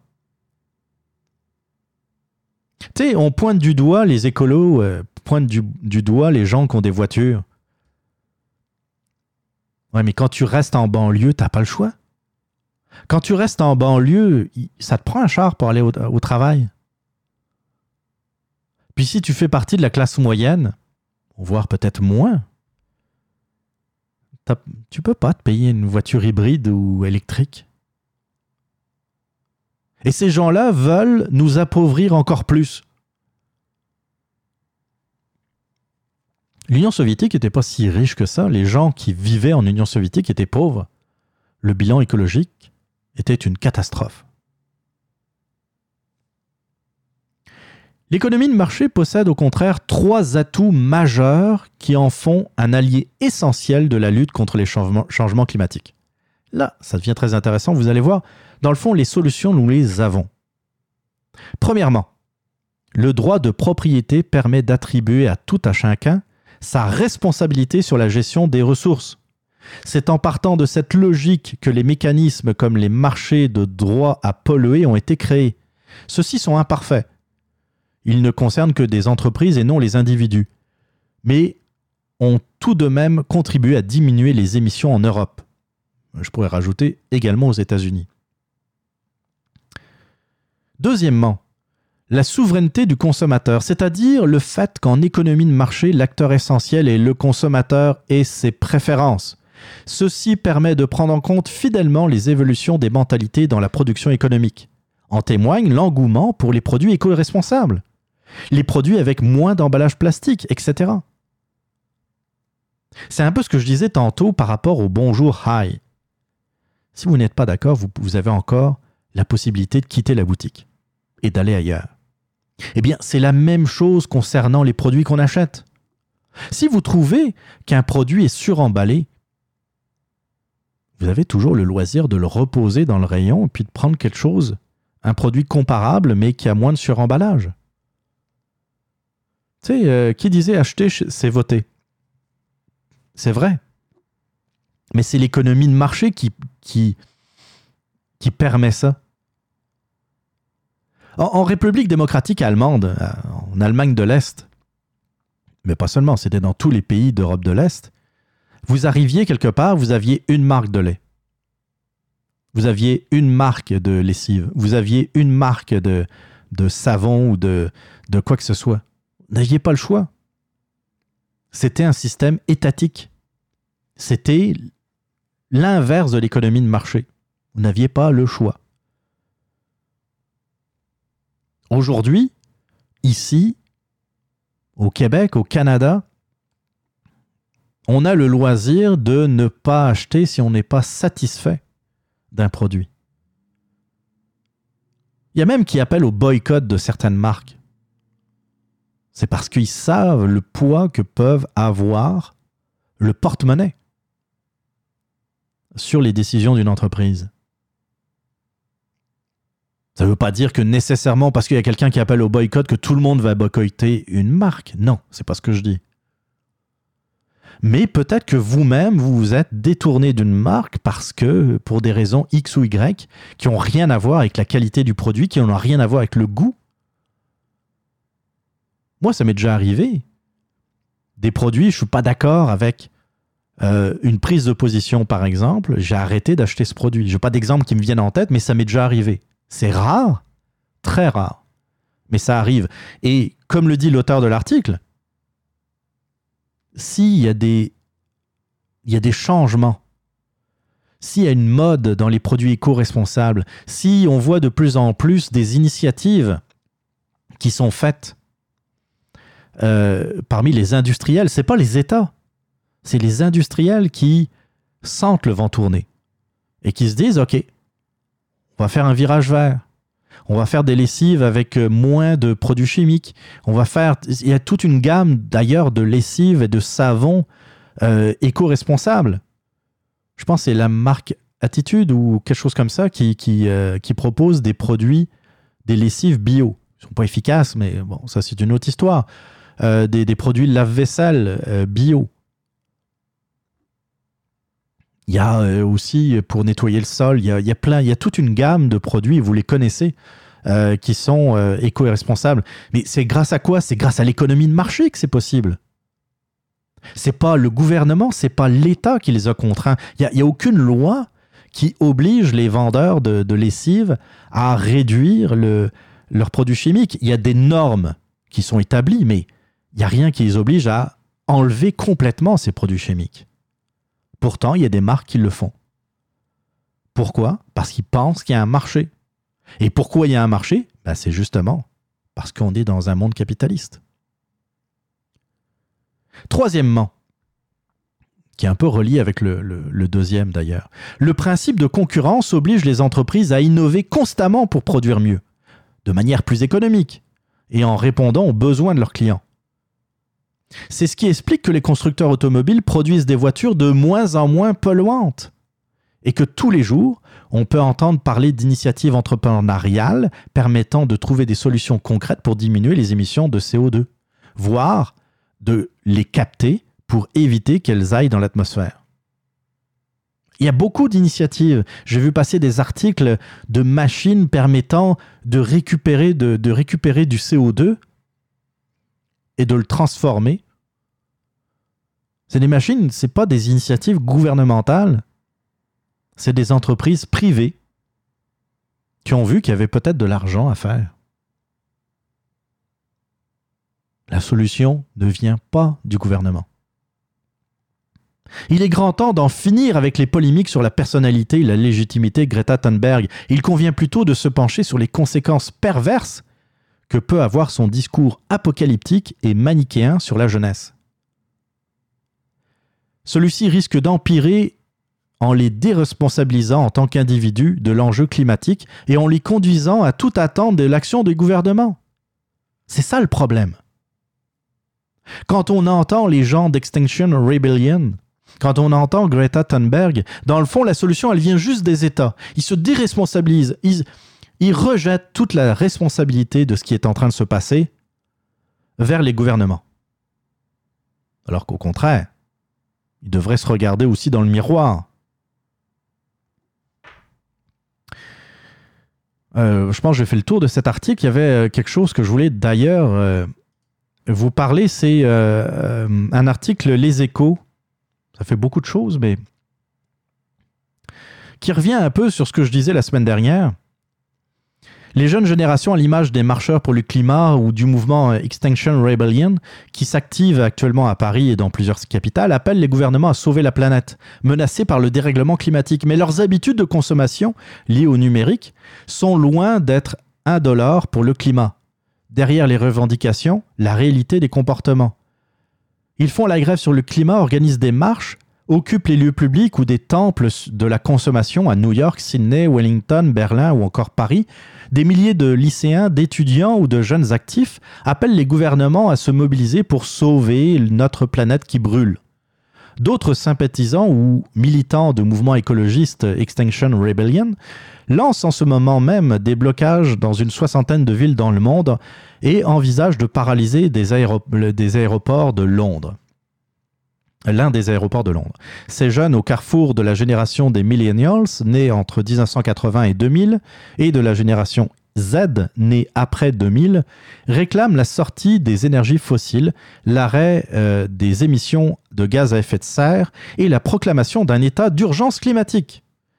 Pour l'heure, leurs revendications sont peu entendues, même si les manifestations sont de plus en plus voyantes. La trajectoire de la hausse des émissions de gaz à effet de serre n'est toujours pas brisée. De quoi faire monter les larmes à l'égérie écologiste Greta Thunberg, etc. Euh, là, par contre, le problème, c'est ces millennials et cette génération Z ne sont pas aussi vertueux qu'ils l'exigent des dirigeants. Donc, ils l'exigent des gouvernements, mais aussi de nous autres. hein. Ils sont même parmi les premiers contributeurs de la si invisible pollution numérique. La consultation de vidéos sur Internet en apparence anodine est l'illustration la plus frappante de cette ambivalence. Selon une étude du Pew Research Center de 2017, 6 jeunes adultes américains, 18 à 29 ans sur 10, dont 6 jeunes adultes sur 10, utilisent principalement le streaming en ligne pour visionner la télévision. En France, d'après une étude euh, du cabinet NPA Conseil, les 15 à 24 ans passent en moyenne 2,58 heures par jour devant les écrans à regarder des vidéos à la demande sur Netflix, Amazon Prime euh, et d'autres services. Cet appétit a un coût écologique faramineux. Les vidéos en ligne consomment une quantité monstre de données. Celles-ci sont stockées dans des data centers très gourmands en électricité pour faire tourner et refroidir les serveurs. D'après les estimations euh, de, de Shift Project, le visionnage de vidéos en ligne, YouTube, contenu pornographique et réseaux sociaux, a généré en 2018 plus de 300 mégatonnes de CO2. C'est autant l'Espagne. La génération qui est en train de défiler dans nos rues pour réclamer une urgence climatique consomme 300 mégatonnes de CO2, c'est autant que tout le CO2 consommé par, ben, rejeté par l'Espagne. Autre illustration, l'écoute de la musique en ligne sur Deezer, Spotify ou encore Apple Music. Selon la Fédération internationale de l'industrie phonographique, 83% des 16 à 24 ans dans le monde sont adeptes du streaming audio, 75% chez les 25-34 ans. Le chiffre tombe à 44% chez les seniors, ce qui est normal. En apparence, ce type de consommation semble plus éco-friendly que le bon vieux compact disque CD en plastique. Mais dans les faits, c'est plus complexe. D'après une équipe de scientifiques de l'université d'Oslo, la fabrication des CD à l'apogée du disque a libéré en 2000 l'équivalent de 157 millions de kilogrammes de gaz à effet de serre. Rien que pour les États-Unis, le stockage des fichiers audio sur les plateformes en a produit, lui, entre 200 et 350 millions. Donc, dans le fond, il y avait moins de rejets de CO2 en 2000, c'est-à-dire peut-être l'une des dernières années où on fabriquait des CD en quantité industrielle, et avant l'arrivée du streaming, 157 millions. Et depuis l'arrivée du streaming, rien qu'aux États-Unis, c'est déjà beaucoup plus, peut-être même deux fois plus euh, que euh, la production mondiale des CD. Je vais arrêter là parce qu'il y a, d'autres euh, a d'autres exemples, mais c'est bien pour montrer que, dans le fond, c'est encore une fois une façon de se déresponsabiliser, de rejeter la faute sur les autres, de se dire qu'il n'y a rien à faire. Je voyais, euh, je voyais un de mes contacts Facebook qui disait qu'il était en colère contre, euh, euh, contre l'action sur le pont Jacques-Cartier d'Extinction de, Rebellion. Puis il y a du monde qui réagissait mal. Bon qui, euh, qui commençait à l'insulter. Euh, bah, en tout cas, qui, qui disait que non, euh, t'as rien compris, c'est une façon de nous sensibiliser. Et puis, mon ami Facebook répondait, mais j'aurais tellement vu plutôt que Extinction Rebellion puisse réunir une vingtaine, une trentaine de personnes, arrive dans une ruelle de Montréal avec des médias, et puis nettoie la ruelle plante euh, des fleurs, des, arbustes euh, euh, dans la ruelle. Ça, ça aurait été une action significative. Ça aurait été une action constructive. Un peu comme je l'expliquais d'ailleurs la semaine dernière, en disant pourquoi ne pas nettoyer le Mont-Royal ou des rues de Montréal? Devinez la réponse qu'il a eue. Il y a quelqu'un qui lui a répondu C'est ça que veulent euh, les pétrolières ou les lobbies des, pétrolières. C'est qu'on fasse des petites actions inutiles. Ça ne servira à rien, puis ça n'arrêtera pas les choses. Ça, c'est une façon de déresponsabiliser les gens. De se dire que, dans le fond, Caroline, on est 7 milliards sur cette planète. Imaginez si les 7 milliards de personnes en même temps, nous ramassions nos ordures de façon, euh, tu sais, euh, euh, on, voit, on voit un papier à terre, on va le ramasser, on va s'occuper d'un arbre, on va planter quelque chose. Vous, imaginez l'action que ça peut avoir? Bien plus que les gouvernements. Attendez rien des gouvernements. Quel que soit le sujet, c'est toujours atroce. Quand on parle quand on voit dans les nouvelles que le gouvernement a mal géré notre argent, on est toujours, on n'est jamais surpris, puis on est toujours en colère. On se dit, le gouvernement, c'est toujours, toujours, toujours la même chose. Il gère mal notre argent, il s'en occupe mal. À chaque fois qu'il lance des projets, ça ne fonctionne pas. Regardez les, euh, regardez les, les, entreprises publiques. La SAQ nous, nous fourre, Hydro-Québec nous fourre, l'Auto-Québec nous faut. Puis là, vous avez des gens qui veulent s'occuper du climat, qui veulent s'occuper de l'environnement, puis la seule chose qu'ils disent, c'est c'est au gouvernement de prendre des, décisions. Vous trouvez pas ça illogique? Le gouvernement est le pire pour s'occuper d'un problème, mais c'est vers lui qu'on se retourne pour le régler. Expliquez-moi, là, il y a quelque chose que je comprends, mais vraiment, vraiment pas.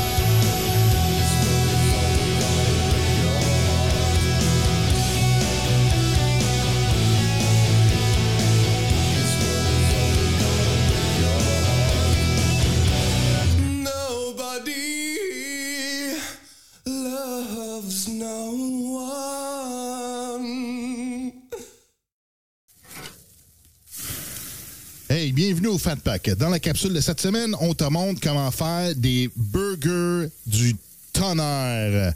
Passe-moi non paquet de viande. C'est quoi, c'est une nouvelle sorte de viande? Laisse-moi non lire. C'est écrit quoi ici? Greta Thunder Burger. Excellent. Écoute gratuitement sur lefatpack.com. Rita! Burn, baby! Yes! Salut tout le monde, c'est Sébastien Lequidic du podcast L'Authentique. Si vous êtes du genre à aimer les podcasts d'opinion où on parle de différents sujets sans prétention, humblement, mais avec franchise, abonnez-vous à l'Authentique Podcast. Je pense que vous ne serez pas déçus. Let's go!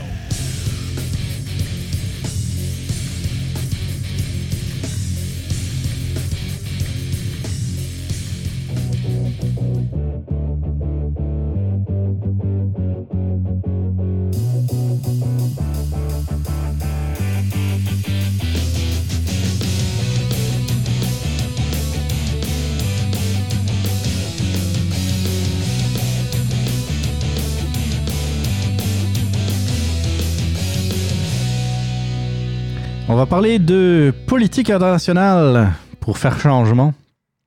Pour faire changement avant de parler des, élections fédérales. Euh, si vous pensiez que le sujet sur le climat était compliqué, attendez de voir celui-là.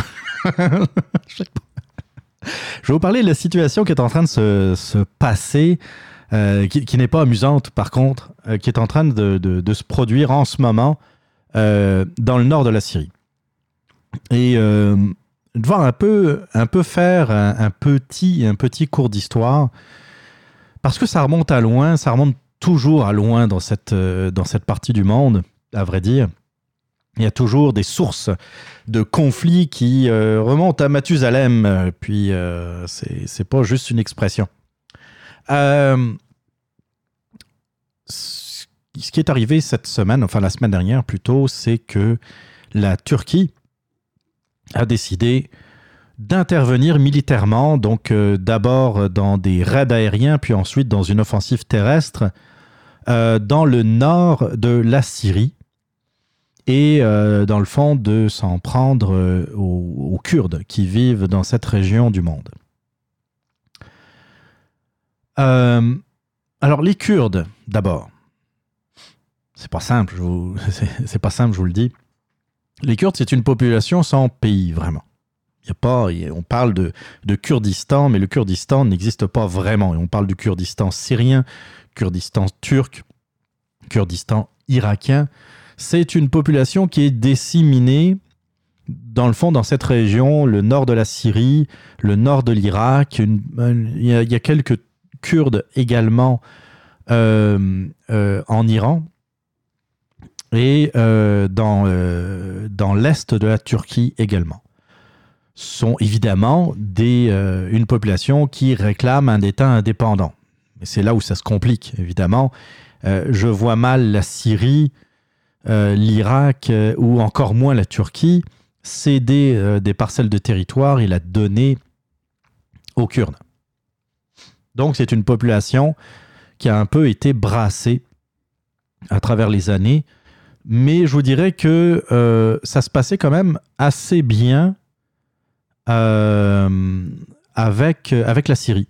Le régime de Bachar al-Assad, euh, je sais que c'est à la mode depuis ces dernières années de, euh, de comment dire, euh, de dénoncer le régime de Bachar al-Assad. Et puis c'est vrai qu'il n'a pas fait juste des choses bien. Mais par contre, euh, il, faut, euh, il faut quand même reconnaître qu'au niveau de la paix religieuse, euh, la, Syrie, a fait souvent euh, euh, a apparu comme un modèle dans la région. Il y a, des chrétiens, il y a des musulmans, évidemment, la majorité de la population syrienne est musulmane. Il y a des Kurdes, donc, dans le nord du pays, et puis ça se passait de, de- façon relativement harmonieuse. Ce qui est pas du tout le cas chez la population kurde de l'est de la Turquie. L'armée turque a toujours euh, réprimé très très euh, sévèrement les Kurdes euh, du, dans l'est. Bon, il faut dire qu'il y a aussi cer- certaines organisations kurdes qui sont des organisations terroristes. Le PKK, par exemple, on entend souvent parler.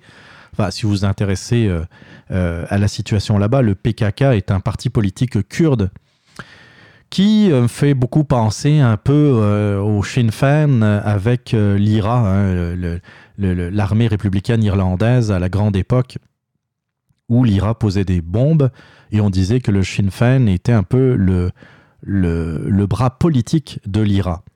Bien, le PKK, c'est un peu la même chose. C'est que c'est un parti politique, mais en même temps, ils soutiennent parfois des actions terroristes. Et c'est pour ça qu'il y a certains, euh, euh, il y, a, y y a des Kurdes qui euh, se font sauter des bombes dans la partie plus turque, hein, la capitale par exemple, Ankara. Et c'est pour ça que ça justifie un peu l'oppression de l'armée turque envers la population kurde dans, dans l'est de la Turquie. Il y a aussi un autre facteur qu'il faut prendre en compte, c'est la volonté hégémonique de la Turquie. La Turquie, jusque dans les années 20, à peu près, c'était un pays immense. C'était l'Empire ottoman. L'Empire ottoman, c'était euh, la Turquie actuelle, c'était une bonne partie euh, des pays euh, du Proche-Orient, Liban, Syrie, Jordanie. Tout ça, c'était l'Empire ottoman. C'était un empire qui était extrêmement puissant et qui, euh, qui, était, euh, qui s'étendait sur un, énorme territoire beaucoup plus grand que la Turquie actuelle. Le problème de la Turquie, c'est qu'ils ont soutenu, euh, ils n'ont pas soutenu le bon pays pendant la Première Guerre mondiale. Les Turcs ont soutenu l'Allemagne. Alors évidemment, ça a eu des conséquences, c'est qu'à la fin de, de- la guerre, à la fin de la, la Première Guerre mondiale, et pas longtemps après, euh, l'État ottoman euh, a été pulvérisé et a été partagé, une partie de, l'ancien territoire a été partagée entre les Britanniques et les Français. Euh, les Français, par exemple, avaient le Liban, euh, le- le- les Britanniques avaient la Syrie, etc.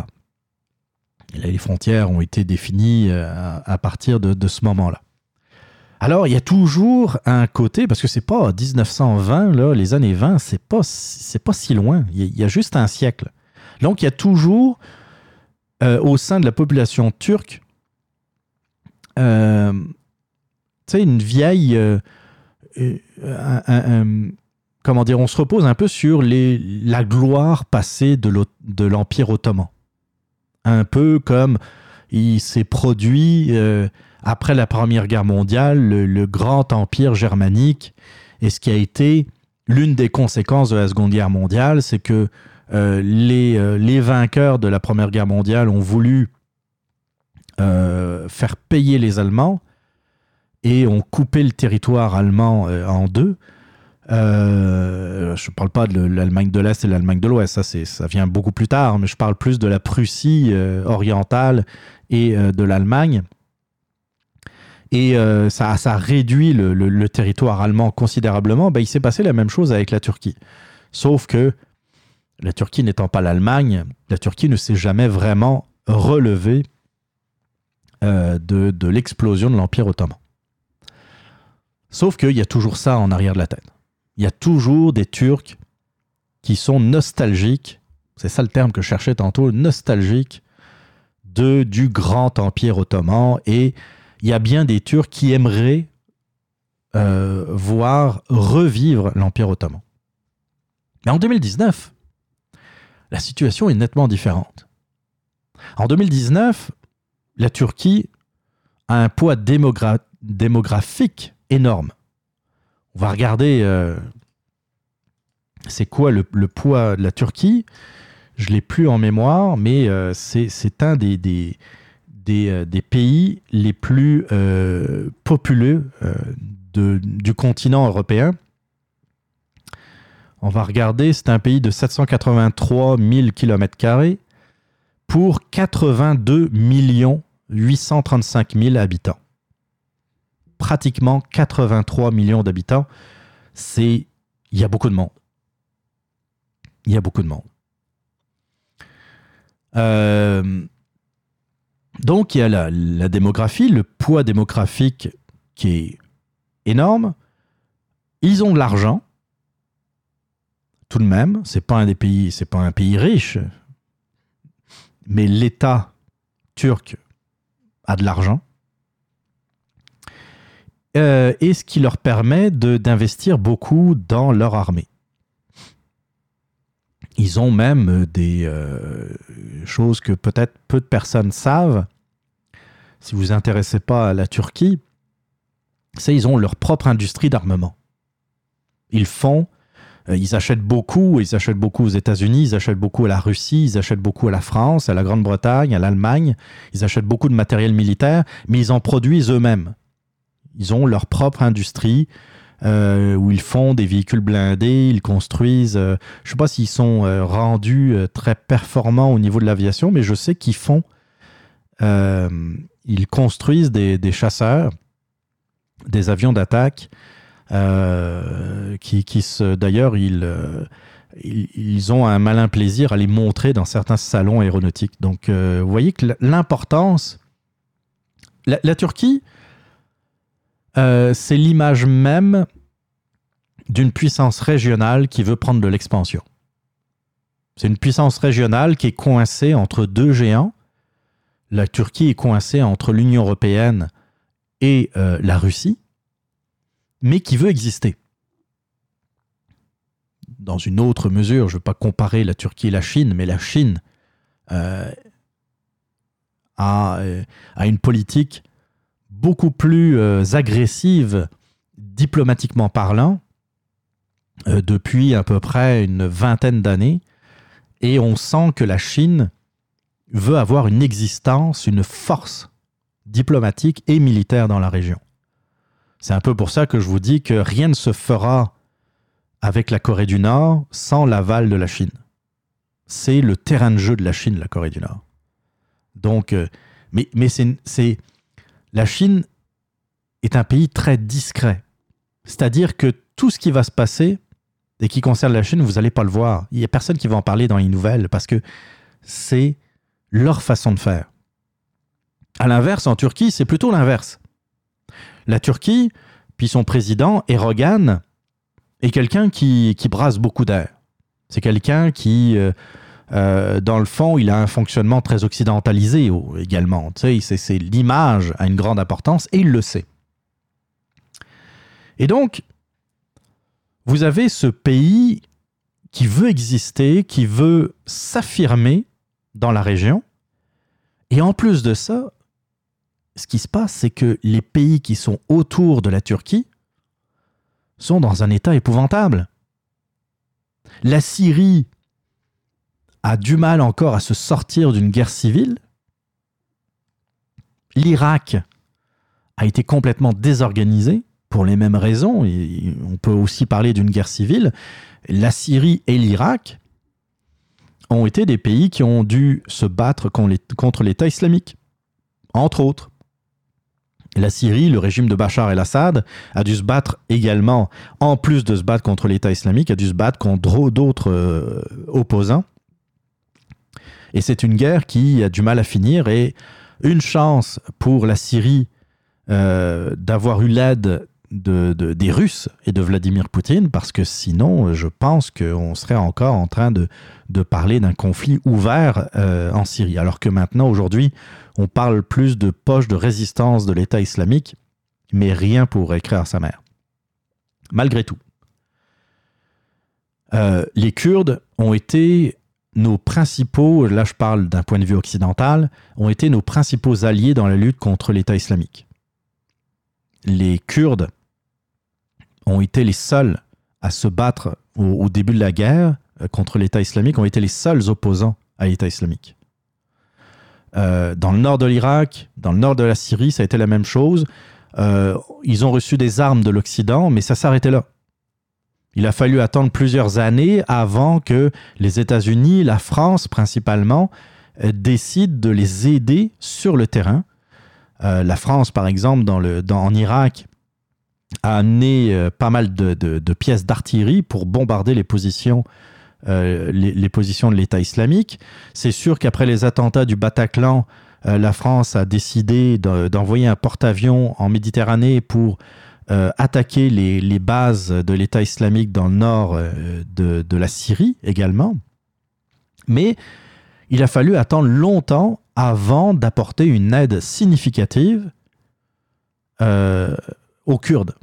Les Kurdes se sont débrouillés longtemps tout seuls alors que l'État islamique était au plus fort. Et ils ont tenu. C'est un peuple de résistance, c'est un peuple extrêmement combatif qui se sont fait attaquer lor- lorsque Lorsque Saddam Hussein était au pouvoir, je vous rappelle que les Kurdes se sont fait gazer par le pouvoir de Saddam Hussein dans le nord de l'Irak, parce qu'il se trouve que le nord de l'Irak, c'est aussi des champs pétroliers. hein. Donc, euh, évidemment, Saddam Hussein, ça lui fais- faisait pas plaisir de voir les Kurdes habiter cette région. Donc, euh, Saddam Hussein, pendant longtemps, a voulu se débattre. Pendant longtemps. En fait, depuis les années 90, parce que les Kurdes ont profité de la première guerre du Golfe pour euh, essayer d'obtenir une autonomie dans leur région. Encore une fois, c'est une façon. euh, les, beaucoup de personnes attendent votre, euh, votre, vos faiblesses, de, de- votre affaiblissement pour, pour réclamer l'indépendance ou l'autonomie. Donc les Kurdes ont essayé euh, donc en 91, 92, pendant la première guerre du Golfe. Le problème, c'est que Saddam Hussein a riposté avec du gaz et a fait des, centaines et des centaines de victimes. Mais c'est un groupe résilient. Comme je vous disais, ce sont des gens qui ont eu l'habitude de vivre, euh, de vivre euh, à la dure et ils n'ont pas voulu se laisser, euh, se laisser abattre par l'État islamique, l'État islamique qui a fait énormément de victimes dans les rangs kurdes. Mais c'est toujours, pour la Turquie, une épine dans le pied. Alors, ce qui se passe, c'est que vu que les Kurdes ont été, font partie des vainqueurs contre l'État islamique, ils ont eu énormément de prisonniers. Les Kurdes ont des milliers de prisonniers sous leur garde. De mémoire, il y a à peu près 3000, en tout cas il y a 3000 qui sont directement menacés. Euh, 3000 djihadistes de l'État islamique qui sont dans les prisons kurdes. Alors, ils ne sont pas des tendres hein, avec les, les, les, is- les djihadistes. Ils ne sont pas des tendres, mais dans le fond, est-ce qu'on va pleurer? Euh, On parle de djihadistes qui mettaient le feu à des, des gens qu'ils n'aimaient pas, les, à trancher la tête euh, des opposants, à violer des femmes et enfants. Euh, qui la vivent à la dure aujourd'hui dans les prisons kurdes, moi, sérieusement, ça vient pas me toucher. Ils reçoivent euh, un peu la, monnaie de leur pièce, hein, dans le fond. Le problème, c'est que ces prisons kurdes sont dans le nord, sont, ben, euh, comment dire, dans leur territoire, dans le nord de la Syrie, entre autres. Là, si les Turcs, comme euh, ils l'ont fait ces derniers jours, attaquent les Kurdes, il n'y a plus personne pour garder ces prisonniers. On parle déjà d'un bon millier de djihadistes qui, ont, qui sont parvenus à fuir les prisons kurdes à cause des attaques des, Turcs. Puis c'est ça où je aussi, euh, dont je voulais parler, c'est que les Kurdes, les Turcs plutôt, les Turcs, la Turquie a toujours eu un rôle très, très étrange dans la guerre contre l'État islamique. On peut pas, on peut pas les truster, on peut pas leur faire confiance à la Turquie.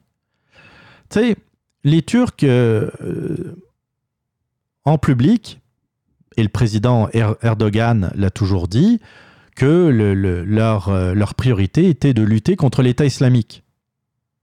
Le problème, c'est que l'État islamique avait des puits de pétrole. Au plus fort de l'expansion de l'État islamique, il y avait des puits de pétrole euh, dans le nord de l'Irak, euh, il y avait des puits de pétrole en Syrie, et exploiter le pétrole. Il n'y a personne qui voulait l'acheter, puisqu'il y avait évidemment un embargo contre le- les ventes de pétrole provenant de l'État islamique. Le problème, c'est qu'il y a des camions de citernes remplis de pétrole de l'État islamique qui traversaient l'Irak, traversaient la Syrie et qui s'en venaient en Turquie et qui étaient achetés en Turquie. L'État islamique a pu financer pendant longtemps, pendant plusieurs années, a pu financer sa guerre grâce à la vente de pétrole. Et ce pétrole transitait par la Turquie. Alors vous voyez que le rôle de la Turquie était assez ambigu. Parce que la frontière, la, frontière turque était sévèrement gardée. Il y avait un pays en guerre juste à côté d'eux. Il y avait un pays en guerre, la Syrie et l'Irak. C'est sûr que leurs frontières étaient complètement scellées. Comment se fait-il que des centaines, que dis-je, des milliers de camions transiter chaque semaine vers la Turquie de camions remplis de pétrole qui avaient été euh, pris par l'État islamique pour le vendre, le vendre en Turquie. Aujourd'hui, ils disent qu'ils veulent euh, la, Turquie euh, pour, pour expliquer pourquoi la Turquie envahit une partie de la frontière euh, syrienne, disent que ils veulent chasser les terroristes et ils veulent faire une zone tampon qui serait à peu près une bande d'une trentaine de kilomètres, 20-30 kilomètres, euh, dans le nord de la Syrie, pour dans le fond pacifier cette zone. Eux, ce qu'ils veulent, c'est créer comme une zone tampon où ils vont pouvoir déplacer tous les réfugiés syriens qui se sont installés en Syrie pendant la guerre. La situation va beaucoup mieux en Syrie. C'est pas parfait, comme je l'expliquais tantôt, mais ça va beaucoup mieux. Donc, il y a, je pense qu'il y a 2, 2 millions, 2,5 millions de réfugiés syriens qui sont actuellement en Turquie, dans des camps. La Turquie, dans le fond, si on les écoute, veulent aménager une zone tampon de 20 à 30 km, donc dans le nord de la Syrie, pour déplacer les réfugiés qui sont actuellement chez eux. Sauf que même si ça fait partie peut-être euh, des, euh, des vraies causes de cette insurrection, fait, non, pas de cette insurrection, euh, de cette, euh, comment dire, invasion dans le nord de la Syrie, on dirait qu'ils en profitent pour faire pas mal d'autres choses. On dirait qu'ils en profitent pour s'en prendre aux Kurdes. Le problème aussi, c'est qu'il y a des témoignages, il faut faire attention avec les témoignages en temps de guerre surtout. hein, euh, euh, je rappellerai toujours cette fameuse phrase d'un député anglais euh, durant la Deuxième ou Première Guerre mondiale. En temps de guerre, la première victime est la vérité. Donc il faut toujours faire attention à ce qui vient, surtout que c'est une information qui vient des, des Kurdes. Je suis des, des réseaux d'information kurdes sur mon Twitter, par exemple. Alors, d'après eux, d'après eux, les, Turcs bombardent les alentours euh, des prisons où sont enfermés les djihadistes de l'État islamique, de telle façon à faire fuir les Kurdes qui protègent la prison, puis de permettre aux djihadistes de fuir. C'est sûr que ça, là, les prisons des djihadistes euh, de, l'État islamique ben, au Kurdistan syrien, c'est une façon de faire pression sur les États-Unis et l'Europe. Parce que comprenez, comprenez bien, l'Europe et les États-Unis ne sont pas vraiment intéressés de revoir des djihadistes à l'air libre, soit recréer l'État islamique, ou le renforcer, renforcer ce qui reste, ou, euh, pire encore, fuir vers les pays européens, et peut-être aussi en Amérique du Nord, pour pouvoir poursuivre leur œuvre euh, terroriste euh, en terre européenne ou euh, en terre nord-américaine. Donc les Kurdes qui disent aidez-nous parce que sinon les, prisonniers djihadistes de l'État islamique vont pouvoir s'enfuir, c'est une façon de, de tirer la sonnette, sonnette d'alarme et de faire intervenir l'Europe et les États-Unis. Ce que je n'ai pas compris, par contre, c'est la position de Donald Trump. Alors je sais que Donald Trump veut retirer toutes ses troupes, toutes les troupes américaines euh, du Proche et du Moyen-Orient. Ça, ça a toujours été la doctrine de Donald Trump, et ça on le sait même depuis la campagne électorale. C'est pas nouveau. Donald Trump a toujours dit qu'il voulait que l'Amérique se euh, désengage des, des guerres euh, au Proche et au Moyen-Orient. Il ne veut pas voir d'Américains se faire tuer euh, à l'étranger. C'est une doctrine qui, qui était jadis une doctrine américaine. Hein, avant, avant la Seconde Guerre mondiale, le- le- l'Amérique était assez, assez anti-interventionniste. Et Donald Trump, c'est un peu son idée. Lui, euh, il ne veut plus que, dans le fond, les États-Unis soient le gendarme du monde. Euh, c'est sûr que ça ne peut pas se faire du jour au lendemain, mais force est de constater que euh, jusqu'à présent, c'est ce qu'il est en train de faire. Quand j'entends des commentateurs ici nous dire que Donald Trump rêve de faire la guerre contre d'abord la Corée du Nord, ça n'a jamais eu lieu. En tout cas, pas, pas encore en ce moment. Maintenant, après, ça a été Donald Trump rêve de faire la guerre à l'Iran. J'ai toujours rien vu. Euh, ces gens-là ne, ne savent pas, ne, ne connaissent pas Donald Trump. Donald Trump ne veut pas de guerre. Mais, mais, mais entendez-moi bien, c'est pas parce qu'on ne veut pas de guerre qu'on ne veut pas montrer la puissance pour, dans le fond, faire peur aux autres. C'est ce qu'il a fait avec la Corée du Nord.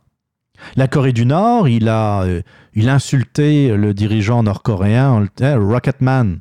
Il l'appelait Rocketman. Il disait aux Nations Unies, à la tribune des Nations Unies, c'était une première. Même pour un dirigeant américain, il l'avait dit devant les Nations Unies, on va pouvoir, si, jamais euh, euh, la Corée du Nord ne comprend pas le message, on va pouvoir atomiser la Corée du Nord. C'était pas les mots exacts, mais ça voulait dire ça. On, pourrait écraser la Corée du Nord si on le voulait. C'est ça que ça voulait dire. C'est marrant. Quelque temps après, t'as Kim Jong-un qui a dit bien vouloir rencontrer Donald Trump. Curieux quand même. L'Iran, de montrer, euh, c'est sûr que c'est c'est pas le même problème. L'Iran et, et la Corée du Nord, c'est deux façons de faire complètement différentes. Mais Donald Trump montre aussi, tape du poing sur la table, montre aussi les dents dans le fond. Mais ça ne veut pas dire nécessairement qu'il va mordre. Ça serait de la folie de, de s'attaquer à l'Iran. Tout ça donc pour en venir à la position américaine qui est le désengagement. Et là, ce que j'ai pas compris donc avec Donald Trump, c'est que malgré le fait qu'il veut se désengager euh, des théâtres d'opérations militaires au Proche et au Moyen-Orient, il a le droit. Ça ne veut pas dire qu'il faille nécessairement abandonner ses anciens alliés, parce que l'un de, nos principaux alliés, encore une fois, je le répète, c'est les Kurdes.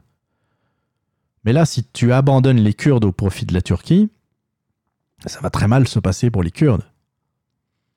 Parce que la Turquie, c'est pas l'État islamique. Les Turcs sont beaucoup mieux équipés, beaucoup plus puissants que l'État islamique. Alors je peux comprendre que les Kurdes puissent repousser, avec un peu d'aide, repousser l'État islamique, mais ça va être une autre histoire avec la Turquie.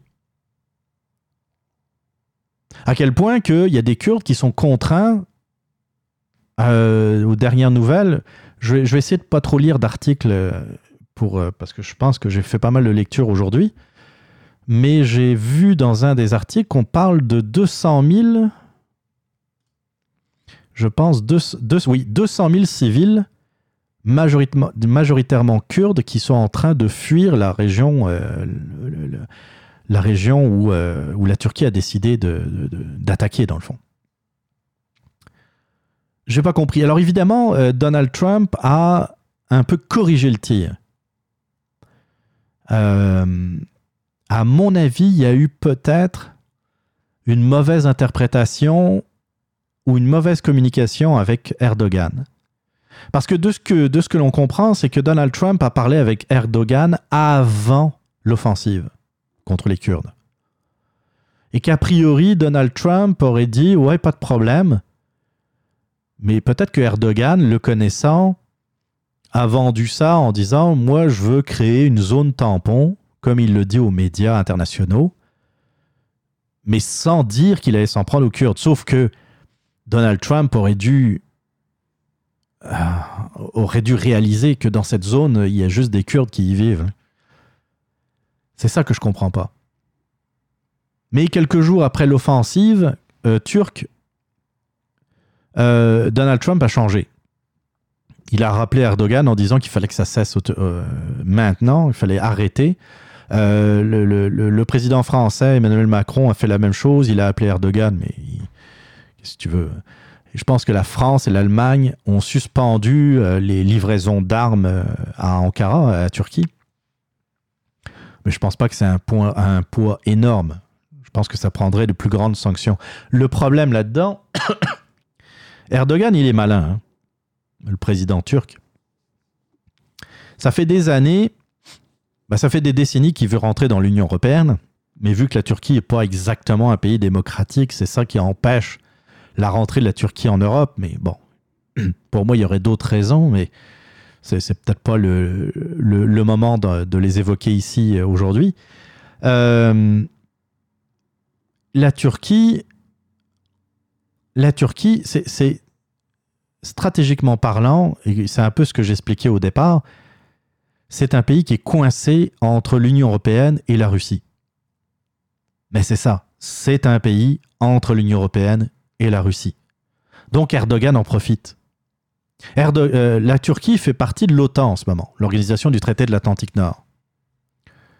Mais, depuis quelques années, se rapproche de Moscou.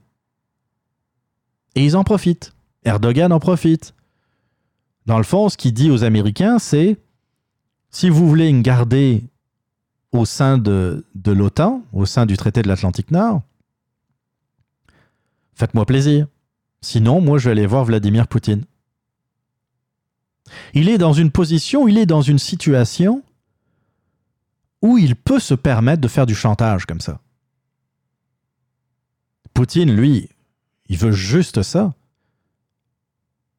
Que la Turquie euh, rejoigne le- euh, la zone d'influence russe. En plus, il me semble que je l'avais déjà expliqué ici, ça lui permettrait peut-être d'avoir euh, des bases navales en Turquie, en mer chaude, sans être obligé, de passer le- le- comment dire, le détroit des Dardanelles. Puisque la Turquie serait plus au contrôle de l'OTAN. Donc, euh, ça devient compliqué. Euh, les, Européens sont, comme toujours, un peu dispersés parce qu'il y a des pays comme l'Allemagne et la France qui condamnent la Turquie, mais il y en a d'autres euh, qui sont peut-être plus réticents. Les États-Unis ont un peu changé leur fusil d'épaule en s'en prenant maintenant à Erdogan après lui avoir, dans le fond, donné le feu vert. Euh, en plus de ça, on a entendu ces derniers jours que euh, reste 1000 soldats américains dans cette région et on, euh, a entendu dire que euh, des soldats américains avaient été pris à partie dans, dans les combats dernièrement. Donc ça, ça va peut-être énerver Donald Trump. On va voir. On va voir un peu ses réactions dans les prochains jours. C'est très inquiétant parce que les Turcs haïssent les Kurdes. Ils haïssent les, les- les- Kurdes. Euh, Il y a certaines personnes, euh, je parle par exemple d'Alexandre Delval, qui est un spécialiste en géopolitique en France. Ben, C'est un franco-italien, mais euh, il, il écrit surtout en français, qui parle, lui, de nettoyage ethnique, carrément. Carrément. Pour lui, les Turcs sont en train de pratiquer du nettoyage ethnique dans le nord de la Syrie. En plus de ça, les Turcs sont aidés par des milices islamistes en Syrie. Il y a une milice islamiste qui est pro-turque, qui fait un peu le sale boulot à la place de l'armée turque, l'ar- l'armée régulière turque. Et dans le, le pur style, anecdote d'ailleurs en passant, dans le pur style islamiste, cette organisation, euh, j'ai oublié le, nom, mais en tout cas cette organisation pro-turque euh, fait des assassinats. Euh, par exemple, il y avait une, ils ont intercepté un convoi de, voitures en Syrie. dans lequel il y avait une, représentante de la résistance kurde. Ils l'ont assassinée et ils ont tué sommairement toutes les personnes qui l'accompagnaient. À peu près huit personnes. Ces imbéciles se sont filmés. Sais, un peu comme dans la, bonne vieille tradition euh, euh, islamiste, de l'État islamiste dans le fond. Euh, Une bonne, bonne vieille tradition de djihadistes. Euh, et, ils ont mis ça sur les réseaux sociaux. Il y a Erdogan qui a été un peu en colère et il a dit non, arrêtez, arrêtez de vous filmer en train de- de- d'assassiner du monde. Il n'a pas dit, c'est ça qui est ironique, il n'a pas dit arrêtez de faire d'assassiner n'importe qui. Arrêtez-les, on va les juger par exemple, ou euh, on va les emprisonner. Non, il n'a pas dit ça, il a dit arrêtez de vous filmer. Savez, sous-entendu, ça laisse des traces et puis c'est pas bon pour, euh, euh, pour l'opinion publique. C'est c'est incroyable. Incroyable. Mais Erdogan, le, le président turc, est un dictateur. C'est un gars qui est sanguinaire, qui n'a pas hésité à envoyer l'aviation turque contre des cibles civiles, contre des villages kurdes. Ça fait des années que ça dure. C'est pas nouveau, là. Ça vient pas d'arriver avec le problème de l'État islamique. Ça fait des décennies. Ce gars est dangereux. Pour ça que j'étais un peu content qu'il y qu'à un an ou deux, je crois, il y a, il a une. euh, je ne sais pas si vous en souvenez, parce que ça n'a pas duré longtemps, ça a peut-être duré 48 heures, grand max. Il y a eu une tentative de coup d'État à Ankara, la capitale turque, euh, qui a malheureusement qui a échoué. Mais euh, tu sais, je pense que je, je me contenterai de n'importe quel euh, clown à la place de Erdogan. Mais là, euh, je vous avouerai que j'ai été tout de même un peu déçu de la position américaine sur le sujet. Le podcast with cheese. Do you want to know what it is? Wow, wow, wow, wow. C'est pas juste un autre jingle de promotion avec des sons tirés du film de la Matrice puis qu'on fait semblant d'être les sauveurs de la planète puis qui vont réveiller tout le monde juste avec une émission de radio, là, tu sais. What is it? C'est quoi le podcast with cheese? What is it? Anyways, y a pas de sport ici. Y a, y a pas de météo non plus. là. Puis on fait pas la promotion des vedettes. Oh, sa robe est tellement belle, je donne un 8 sur 10. Oui, je te donne 0. Le podcast with cheese, c'est un danger contre la conformité. It's hardcore. Ça stimule ta pensée critique indépendante. Nous autres, on parle pas à des bébés, là.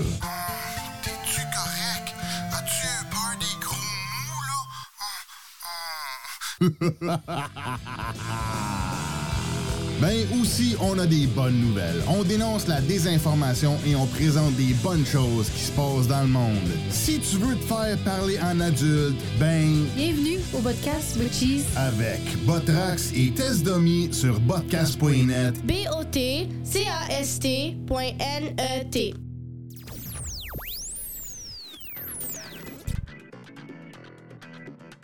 Vous voulez réagir, vous avez des commentaires, des opinions ou tout simplement des questions, la boîte vocale du Radioblog est faite pour vous. Rendez-vous sur le www.radioblog.ca, rubrique boîte vocale, ou appelez directement au 438 300 6833 438 368 33 et votre message pourrait passer dans une prochaine émission. La boîte vocale du Radioblog, c'est l'occasion de vous faire entendre.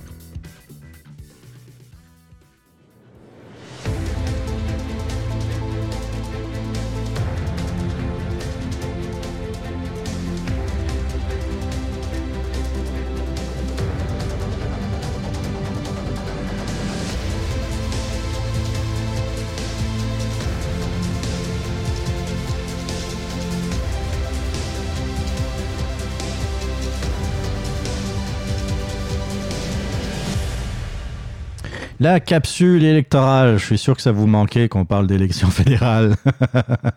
Euh, non, j'ai un gros sujet. Euh, D'ailleurs, euh, je vais passer rapidement sur les dernières tendances. Un gros sujet qui n'est pas un sujet nouveau.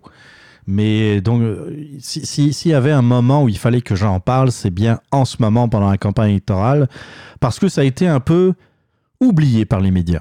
Mais euh, j'y viens dans, dans- quelques instants. On va, d'abord faire euh, le point un peu sur les dernières tendances. Donc, il y a eu le débat aussi en anglais et en français. Je n'ai pas suivi celui en français. J'avoue que euh, j'avais regardé quelques, un peu le face-à-face TVA.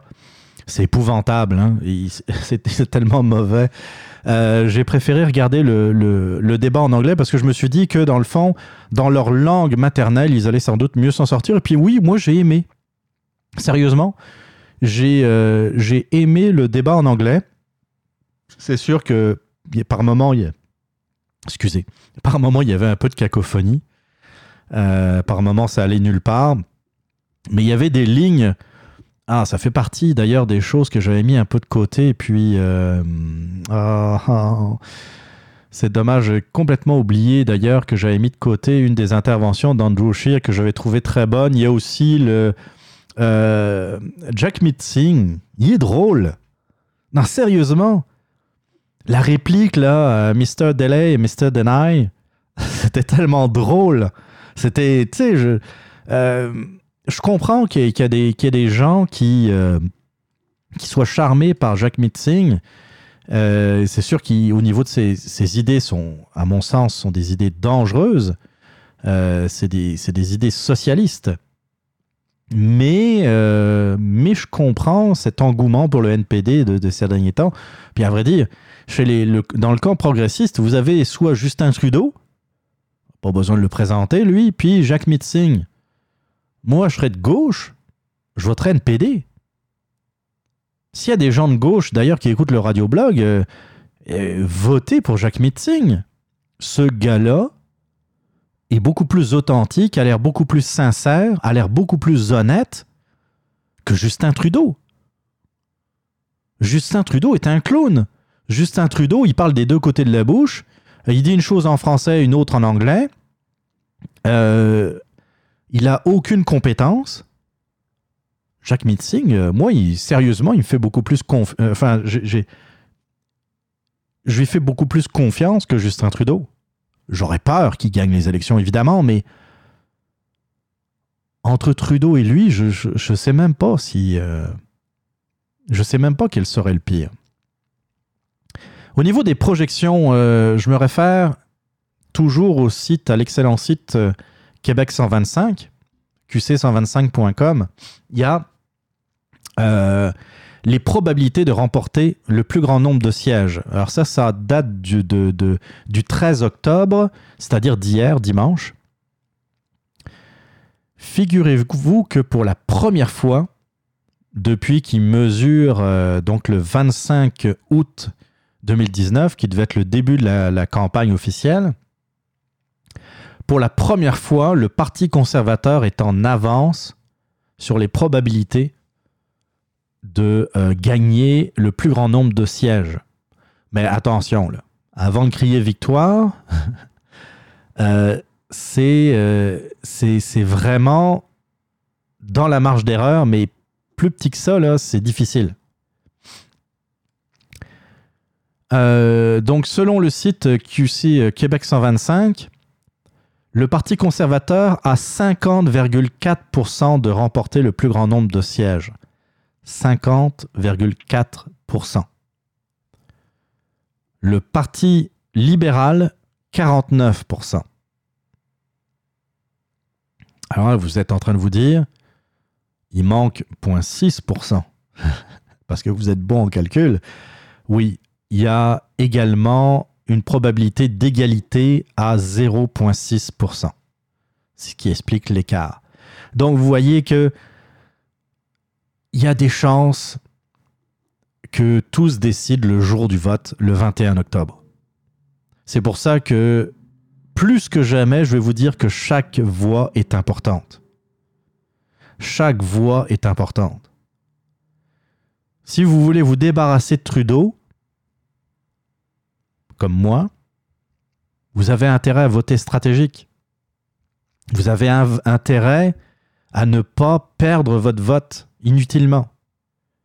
Je sais que le bloc peut intéresser certains d'entre vous, mais la voix que vous allez peut-être donner au bloc sera peut-être une voix pour Justin Trudeau au final. Bah, surtout dans des circonscriptions qui pourraient être raisonnablement gagnées par le Parti conservateur, par exemple. C'est sûr que si vous avez le choix entre le Parti libéral et le bloc au niveau des probabilités de gagner le comté, vous avez intérêt à voter pour le bloc.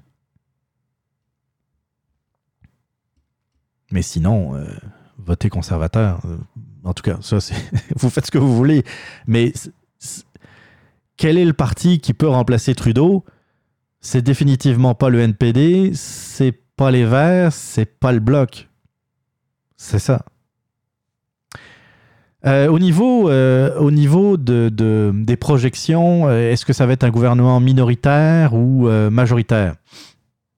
Alors, pas de surprise, les probabilités que ce soit un gouvernement majoritaire, que ce soit libéral ou conservateur, ont chuté considérablement.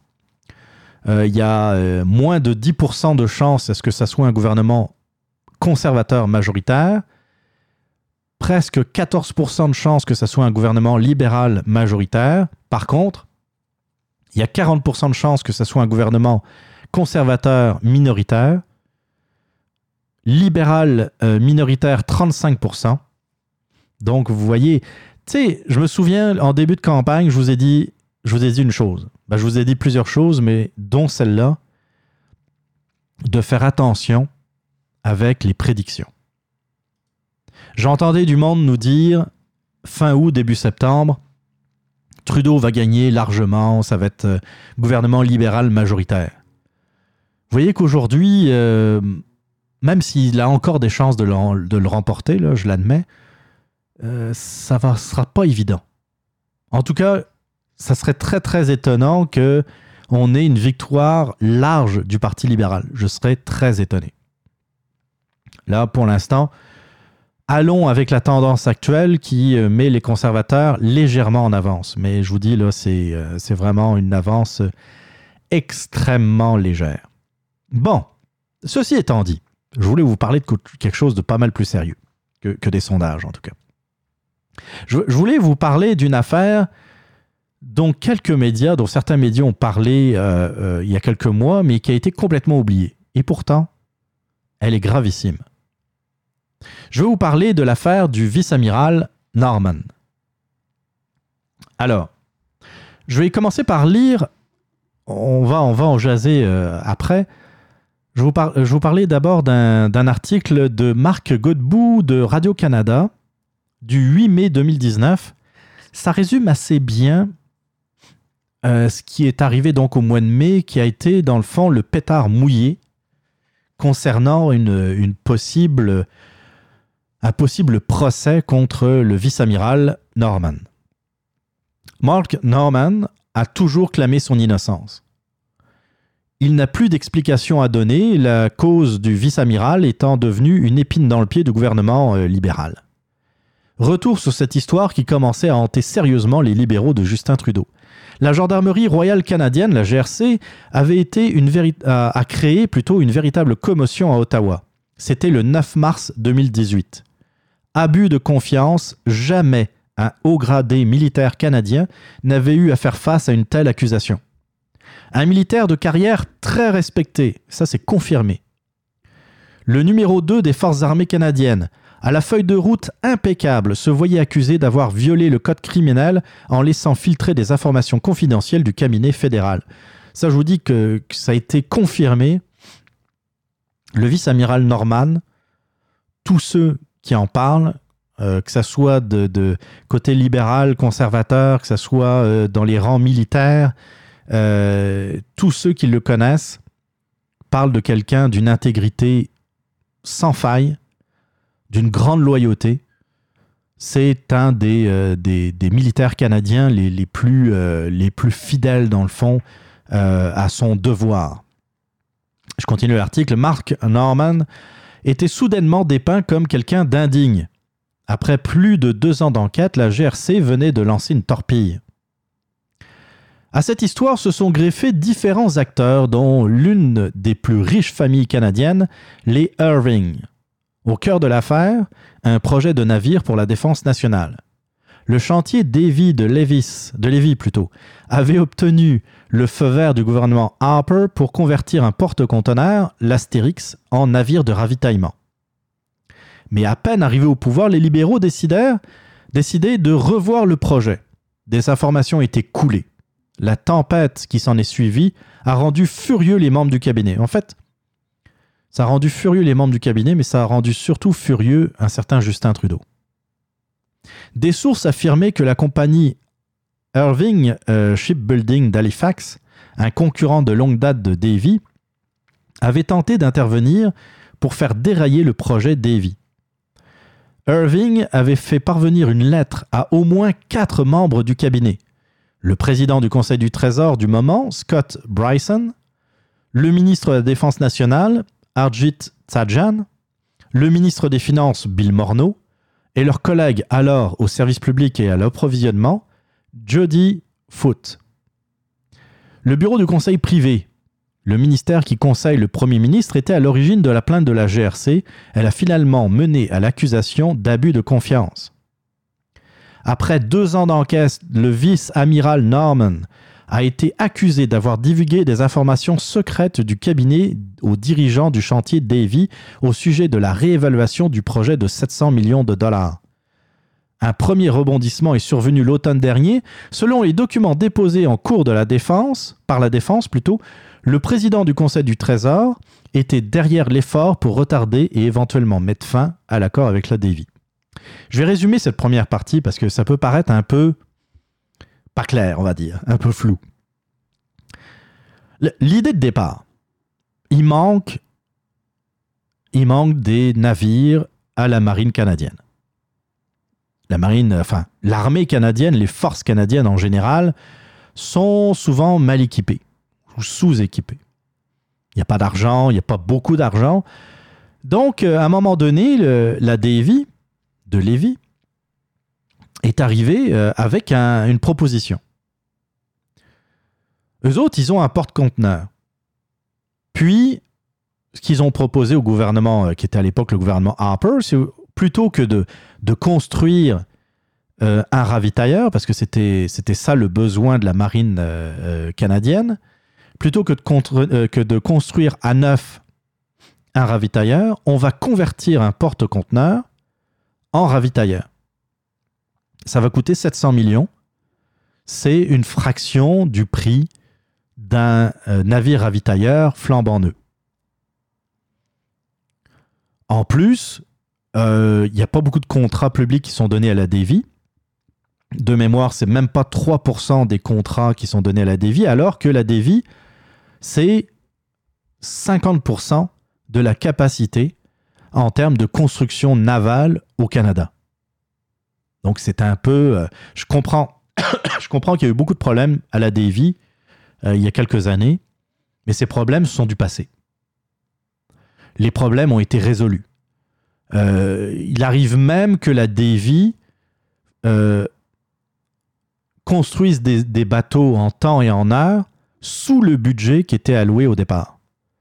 Donc c'est pour vous dire qu'on n'est plus dans les problèmes qu'on avait il y a 10 ou 15 ans avec la Davy qui coûtait tellement cher et qui euh, ne fournissait pas. Les problèmes, il y en a peut-être encore, mais les plus gros ont été réglés. Et donc, euh, pour le gouvernement Harper, c'était c'était bien à tous les niveaux. C'était un projet qui coûtait pas trop cher, 700 millions, c'est quand même pas aussi cher que plusieurs milliards pour un navire, euh, euh, comme je disais tantôt, flambant neuf. Ça permettait de donner de l'ouvrage à la Davy qui n'avait pas beaucoup de contrats publics. Et puis en plus, l'air de rien, les élections euh, approchaient et c'était un chantier naval au Québec. Donc pour les conservateurs, c'était une bonne façon de dire Eh, vous voyez, on donne des contrats pour l'emploi au Québec.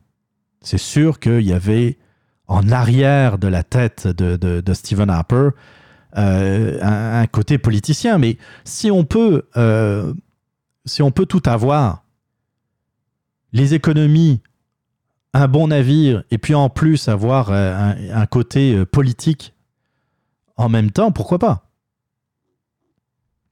Là où ça devient scandaleux, c'est si on fait juste du politique, mais qu'on s'en fout des dépenses. C'est ça qu'il faut, qu'il faut dénoncer. Alors, le contrat est passé avec la Davy. Mais Stephen Harper veut que ça soit fait et bien fait. Il a plus confiance en la Davy, mais il ne faut pas trop pousser. Pousse, mais pousse égal. Donc, il nomme le vice-amiral Norman. Il le nomme pour, euh, officiellement, pour s'occuper de, euh, de surveiller le chantier et pour que le, pro- le- le projet soit mené à, à terme et selon le budget alloué, c'est-à-dire les 700 millions de dollars. Ensuite, ce qui se passe, et c'est dans l'article de Radio-Canada, le concurrent euh, de la Davy, c'est les chantiers Irving. Ça, c'est euh, dans les provinces atlantiques. Eux, ils ont des énormes contrats, pas de millions, pas de centaines de millions, mais de dizaines de milliards avec le gouvernement.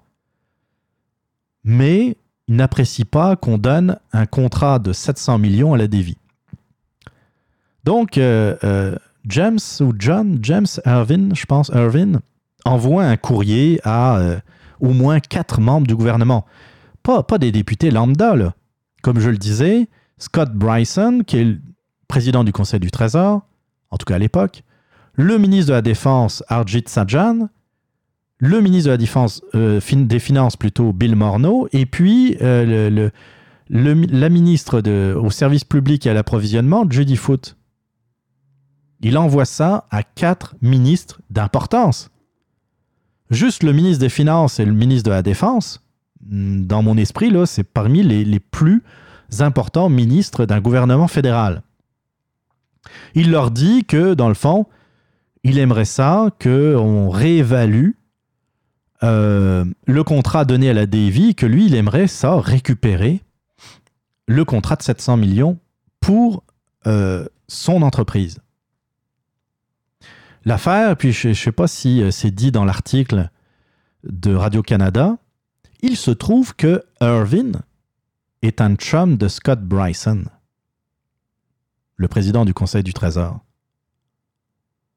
C'est un ami. C'est un ami personnel. Vous voyez un peu euh, la relation incestueuse qui peut y avoir entre un membre du gouvernement euh, Trudeau et le, euh, chef d'entreprise euh, Irvin. Donc, comme je disais, Trudeau remporte les élections. Les quatre membres du cabinet reçoivent le courrier de euh, Irvin. Et Scott Bryson, il s'en est vanté un peu plus tard, Scott Bryson agit auprès du, euh, euh, cabinet de Justin Trudeau pour, dans le fond, reconsidérer le contrat. Scott Bryson a été le principal instigateur dans, dans cette affaire. Trudeau se dit, ben, tant qu'à faire, autant aider un ami. Et de là, euh, commence à jaser avec euh, Irvin pour reconsidérer le contrat. Mais là, vous avez toujours notre vice-amiral euh, Norman, le vice-amiral qui a été nommé par le précédent gouvernement, mais lui, il n'est pas son boss. C'est pas Stephen Harper, c'est le premier ministre. Et lui, le premier ministre du Canada, quand, il était, euh, quand, Stephen Harper était encore en fonction, c'était de, faire en sorte que le contrat soit mené en bonne et due forme à la Davy. Et il parle à la Davy. Et lui, il le dit. Moi, j'ai des informations qui disent que le contrat va peut-être être mis en pause au profit euh, peut-être des entreprises Irvin. L'information est coulée dans les médias. Et, nous, et on a notre, notre bon vieux Justin Trudeau qui est en colère. Qui est en colère parce que là, il passe pour un imbécile. C'était la première fois, il venait d'être élu. hein. Il n'avait pas encore l'habitude. Euh, il passe pour un idiot parce que dans le fond, il y avait un contrat qui était donné à la Davy. Tout d'un coup, parce qu'il y a des amis du pouvoir, il y a des amis des libéraux qui lèvent la main, on va changer, de, on va changer notre fusil d'épaule et puis on va le donner à quelqu'un d'autre. Et là, euh, aux yeux des médias et surtout de l'opinion publique, il paraissait comme le Premier ministre qui aidait les amis.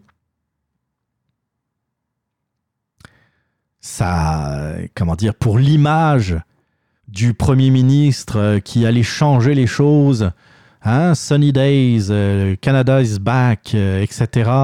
Euh, cette image de, de Jeanne, Premier ministre, au-dessus de tout soupçon, intègre, à la morale inébranlable.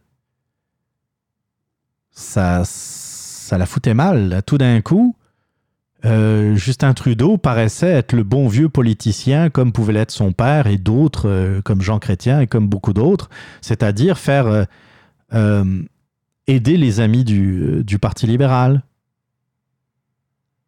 Et là, il était tellement en colère qu'il a dit qui a coulé l'information? Je veux savoir qui a coulé l'information et il va y avoir un procès.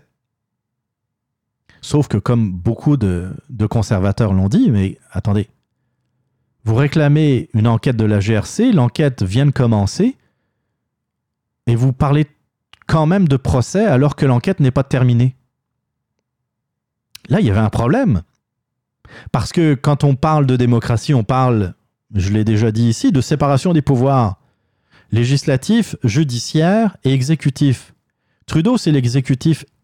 Lui, là, il doit pas. euh, il n'a pas à faire pression sur la GRC pour avoir un procès nécessairement. Surtout qu'on va le voir plus tard, euh, la GRC va bien se rendre compte que c'est un pétard mouillé, cette affaire-là. Que comme le dit l'article euh, de Radio-Canada, cette fameuse torpille, ben, la torpille, elle est arrivée nulle part. Trudeau voulait faire un exemple, Trudeau voulait crucifier euh, un vice-amiral intègre et loyal sur l'autel de ses ambitions. Mais au final, c'est lui qui était en tort.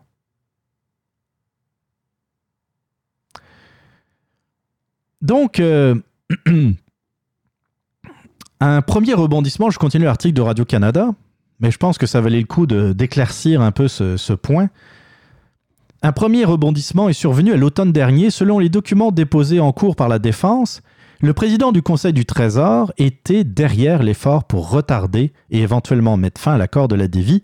Ce que je vous expliquais, Scott Bryson est un chum d'Irvin et c'est lui qui a agi auprès euh, de Justin Trudeau pour faire capoter le contrat euh, accordé à la dévie par Harper. Les mêmes documents soutenaient que Scott Bryson, donc, avait eu une relation étroite avec la très influente famille Irving, ce que je vous ai expliqué. Son chantier naval avait lui aussi proposé de fournir un navire à la marine. Scott Bryson a toujours nié s'être ingéré politiquement pour saboter l'entente avec la Davy. Pourtant, pourtant, il s'en était vanté. Il s'en était vanté. Il s'était vanté d'avoir fait capoter le projet. En janvier dernier, le ministre démissionnait soudainement de son poste et précisait qu'il quittait la vie politique pour passer plus de temps avec la famille, comme par hasard. Scott Bryson prit la main dans la jarre d'un biscuit, a été obligé de démissionner. Parce que ça allait très mal. Il dit qu'il a fait capoter, peut-être pas publiquement, mais il l'a dit, il s'est vanté d'avoir fait capoter le projet euh, avec la Davy. On découvre qu'il a reçu une lettre du principal concurrent euh, de la Davy en, la personne de- de- des industries Irvin. On découvre en plus, comme le dit Radio-Canada, qu'il avait eu une relation étroite avec la, famille Irvin. Comme par hasard, il démissionne au moment où euh, la GRC découvre que ils n'ont pas affaire à poursuivre euh, le vice-amiral euh, Norman. Cela faisait des mois que l'avocate de Mark Norman, d'ailleurs apparemment j'ai entendu dire beaucoup de bien sur cette avocate, réclamait euh, des milliers de documents de la part du cabinet du ministre, du Premier ministre, du bureau du Conseil privé et de la Défense nationale. Encore à ce jour, la Défense n'avait pas obtenu tous ces documents qu'elle demandait. Il y a eu énormément euh, de, d'énergie qui a été déployée par le cabinet du Premier ministre et la Défense nationale pour ne pas donner les documents qui étaient demandés par euh, euh, l'avocate de Mark Norman, du vice-amiral Norman. Puis vous savez, quand il est question de défense nationale, c'est malheureusement très facile de trouver des raisons à ne pas divulguer d'informations, puisqu'il y a toujours le saut du secret défense qui est, euh, ou du confidentiel défense qui, est, euh, qui peut être euh, argué dans le fond. Euh, et euh, en, ça, bien, ça leur permet de garder des documents. Sauf qu'il y a quand même eu des fuites. Et euh, on découvre euh, que, euh, par exemple, le ministère des Défenses utilisait des, des noms de code pour parler de, euh, des, euh, des communications entre les individus, ce qui est quand même assez bizarre. Euh, je pense que, de mémoire, le, nom de code qui était donné à Mark Norman, c'était Kraken.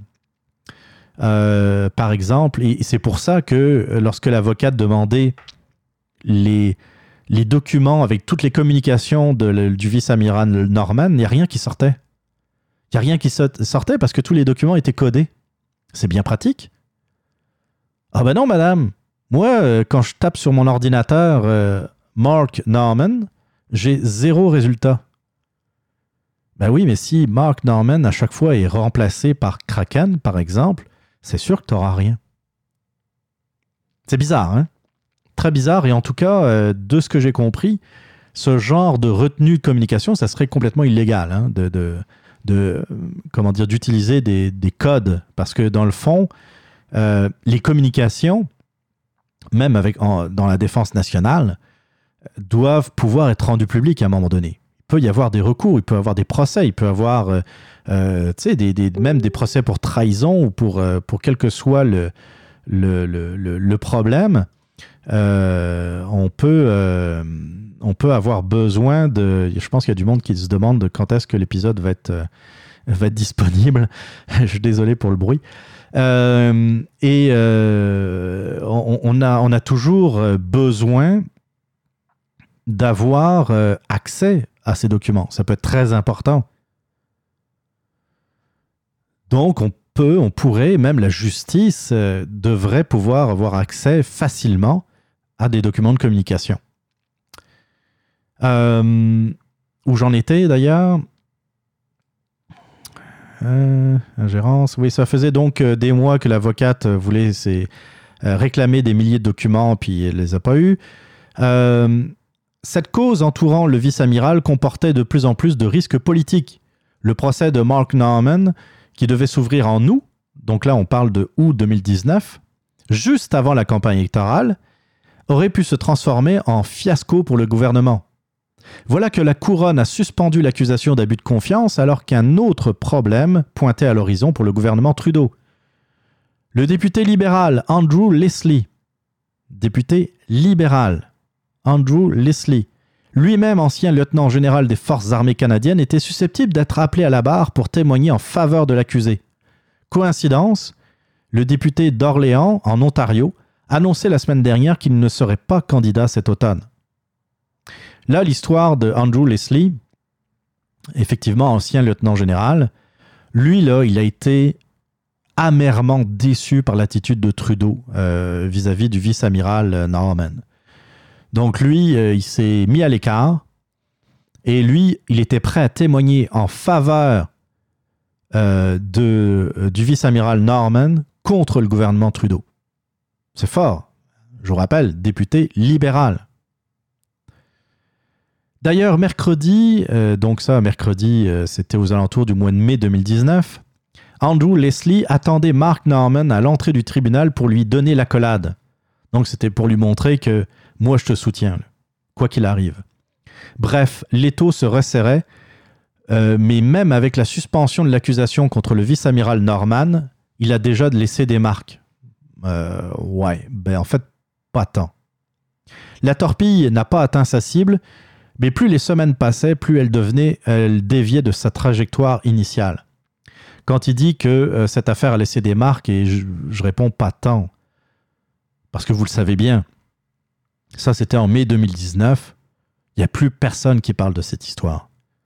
Il n'y a plus personne qui parle du fait que le gouvernement Trudeau était prêt à magouiller dans le dos euh, de la Davy pour favoriser les petits amis du pouvoir. Il n'y a personne, il n'y a aucun journaliste qui a creusé encore plus pour d'abord aller chercher des preuves, aller chercher des documents, montrer que euh, Bryson, Foote, euh, Sajan, Bill Morneau étaient tous au courant de ça, étaient tous au courant des manœuvres d'Irvine et que Trudeau avait donné son accord pour suspendre le contrat avec la Davy pour l'accorder à Irvine. À Irvine plutôt, excusez. Personne n'en parle. Est-ce que c'est...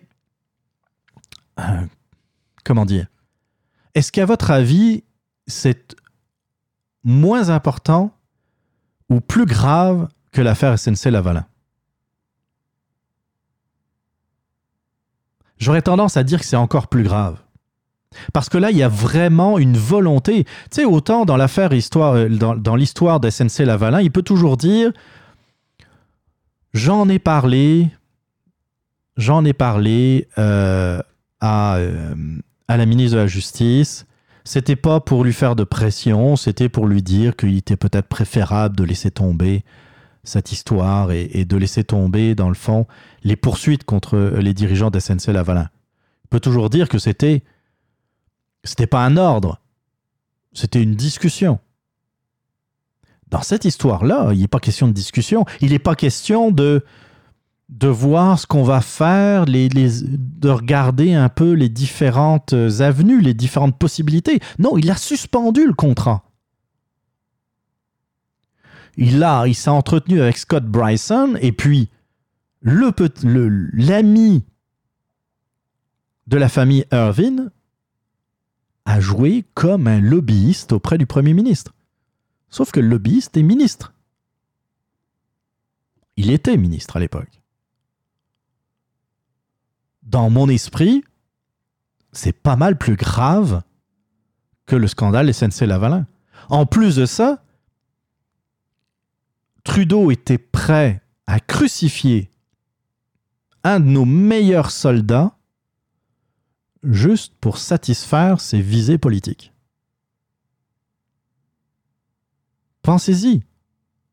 Un Premier ministre, un Premier ministre canadien prêt à sacrifier un de ses meilleurs éléments juste pour éviter d'être dans le trouble. Ça me dépasse complètement. Puis ce qui me dépasse encore plus, c'est que les médias restent silencieux dans cette histoire.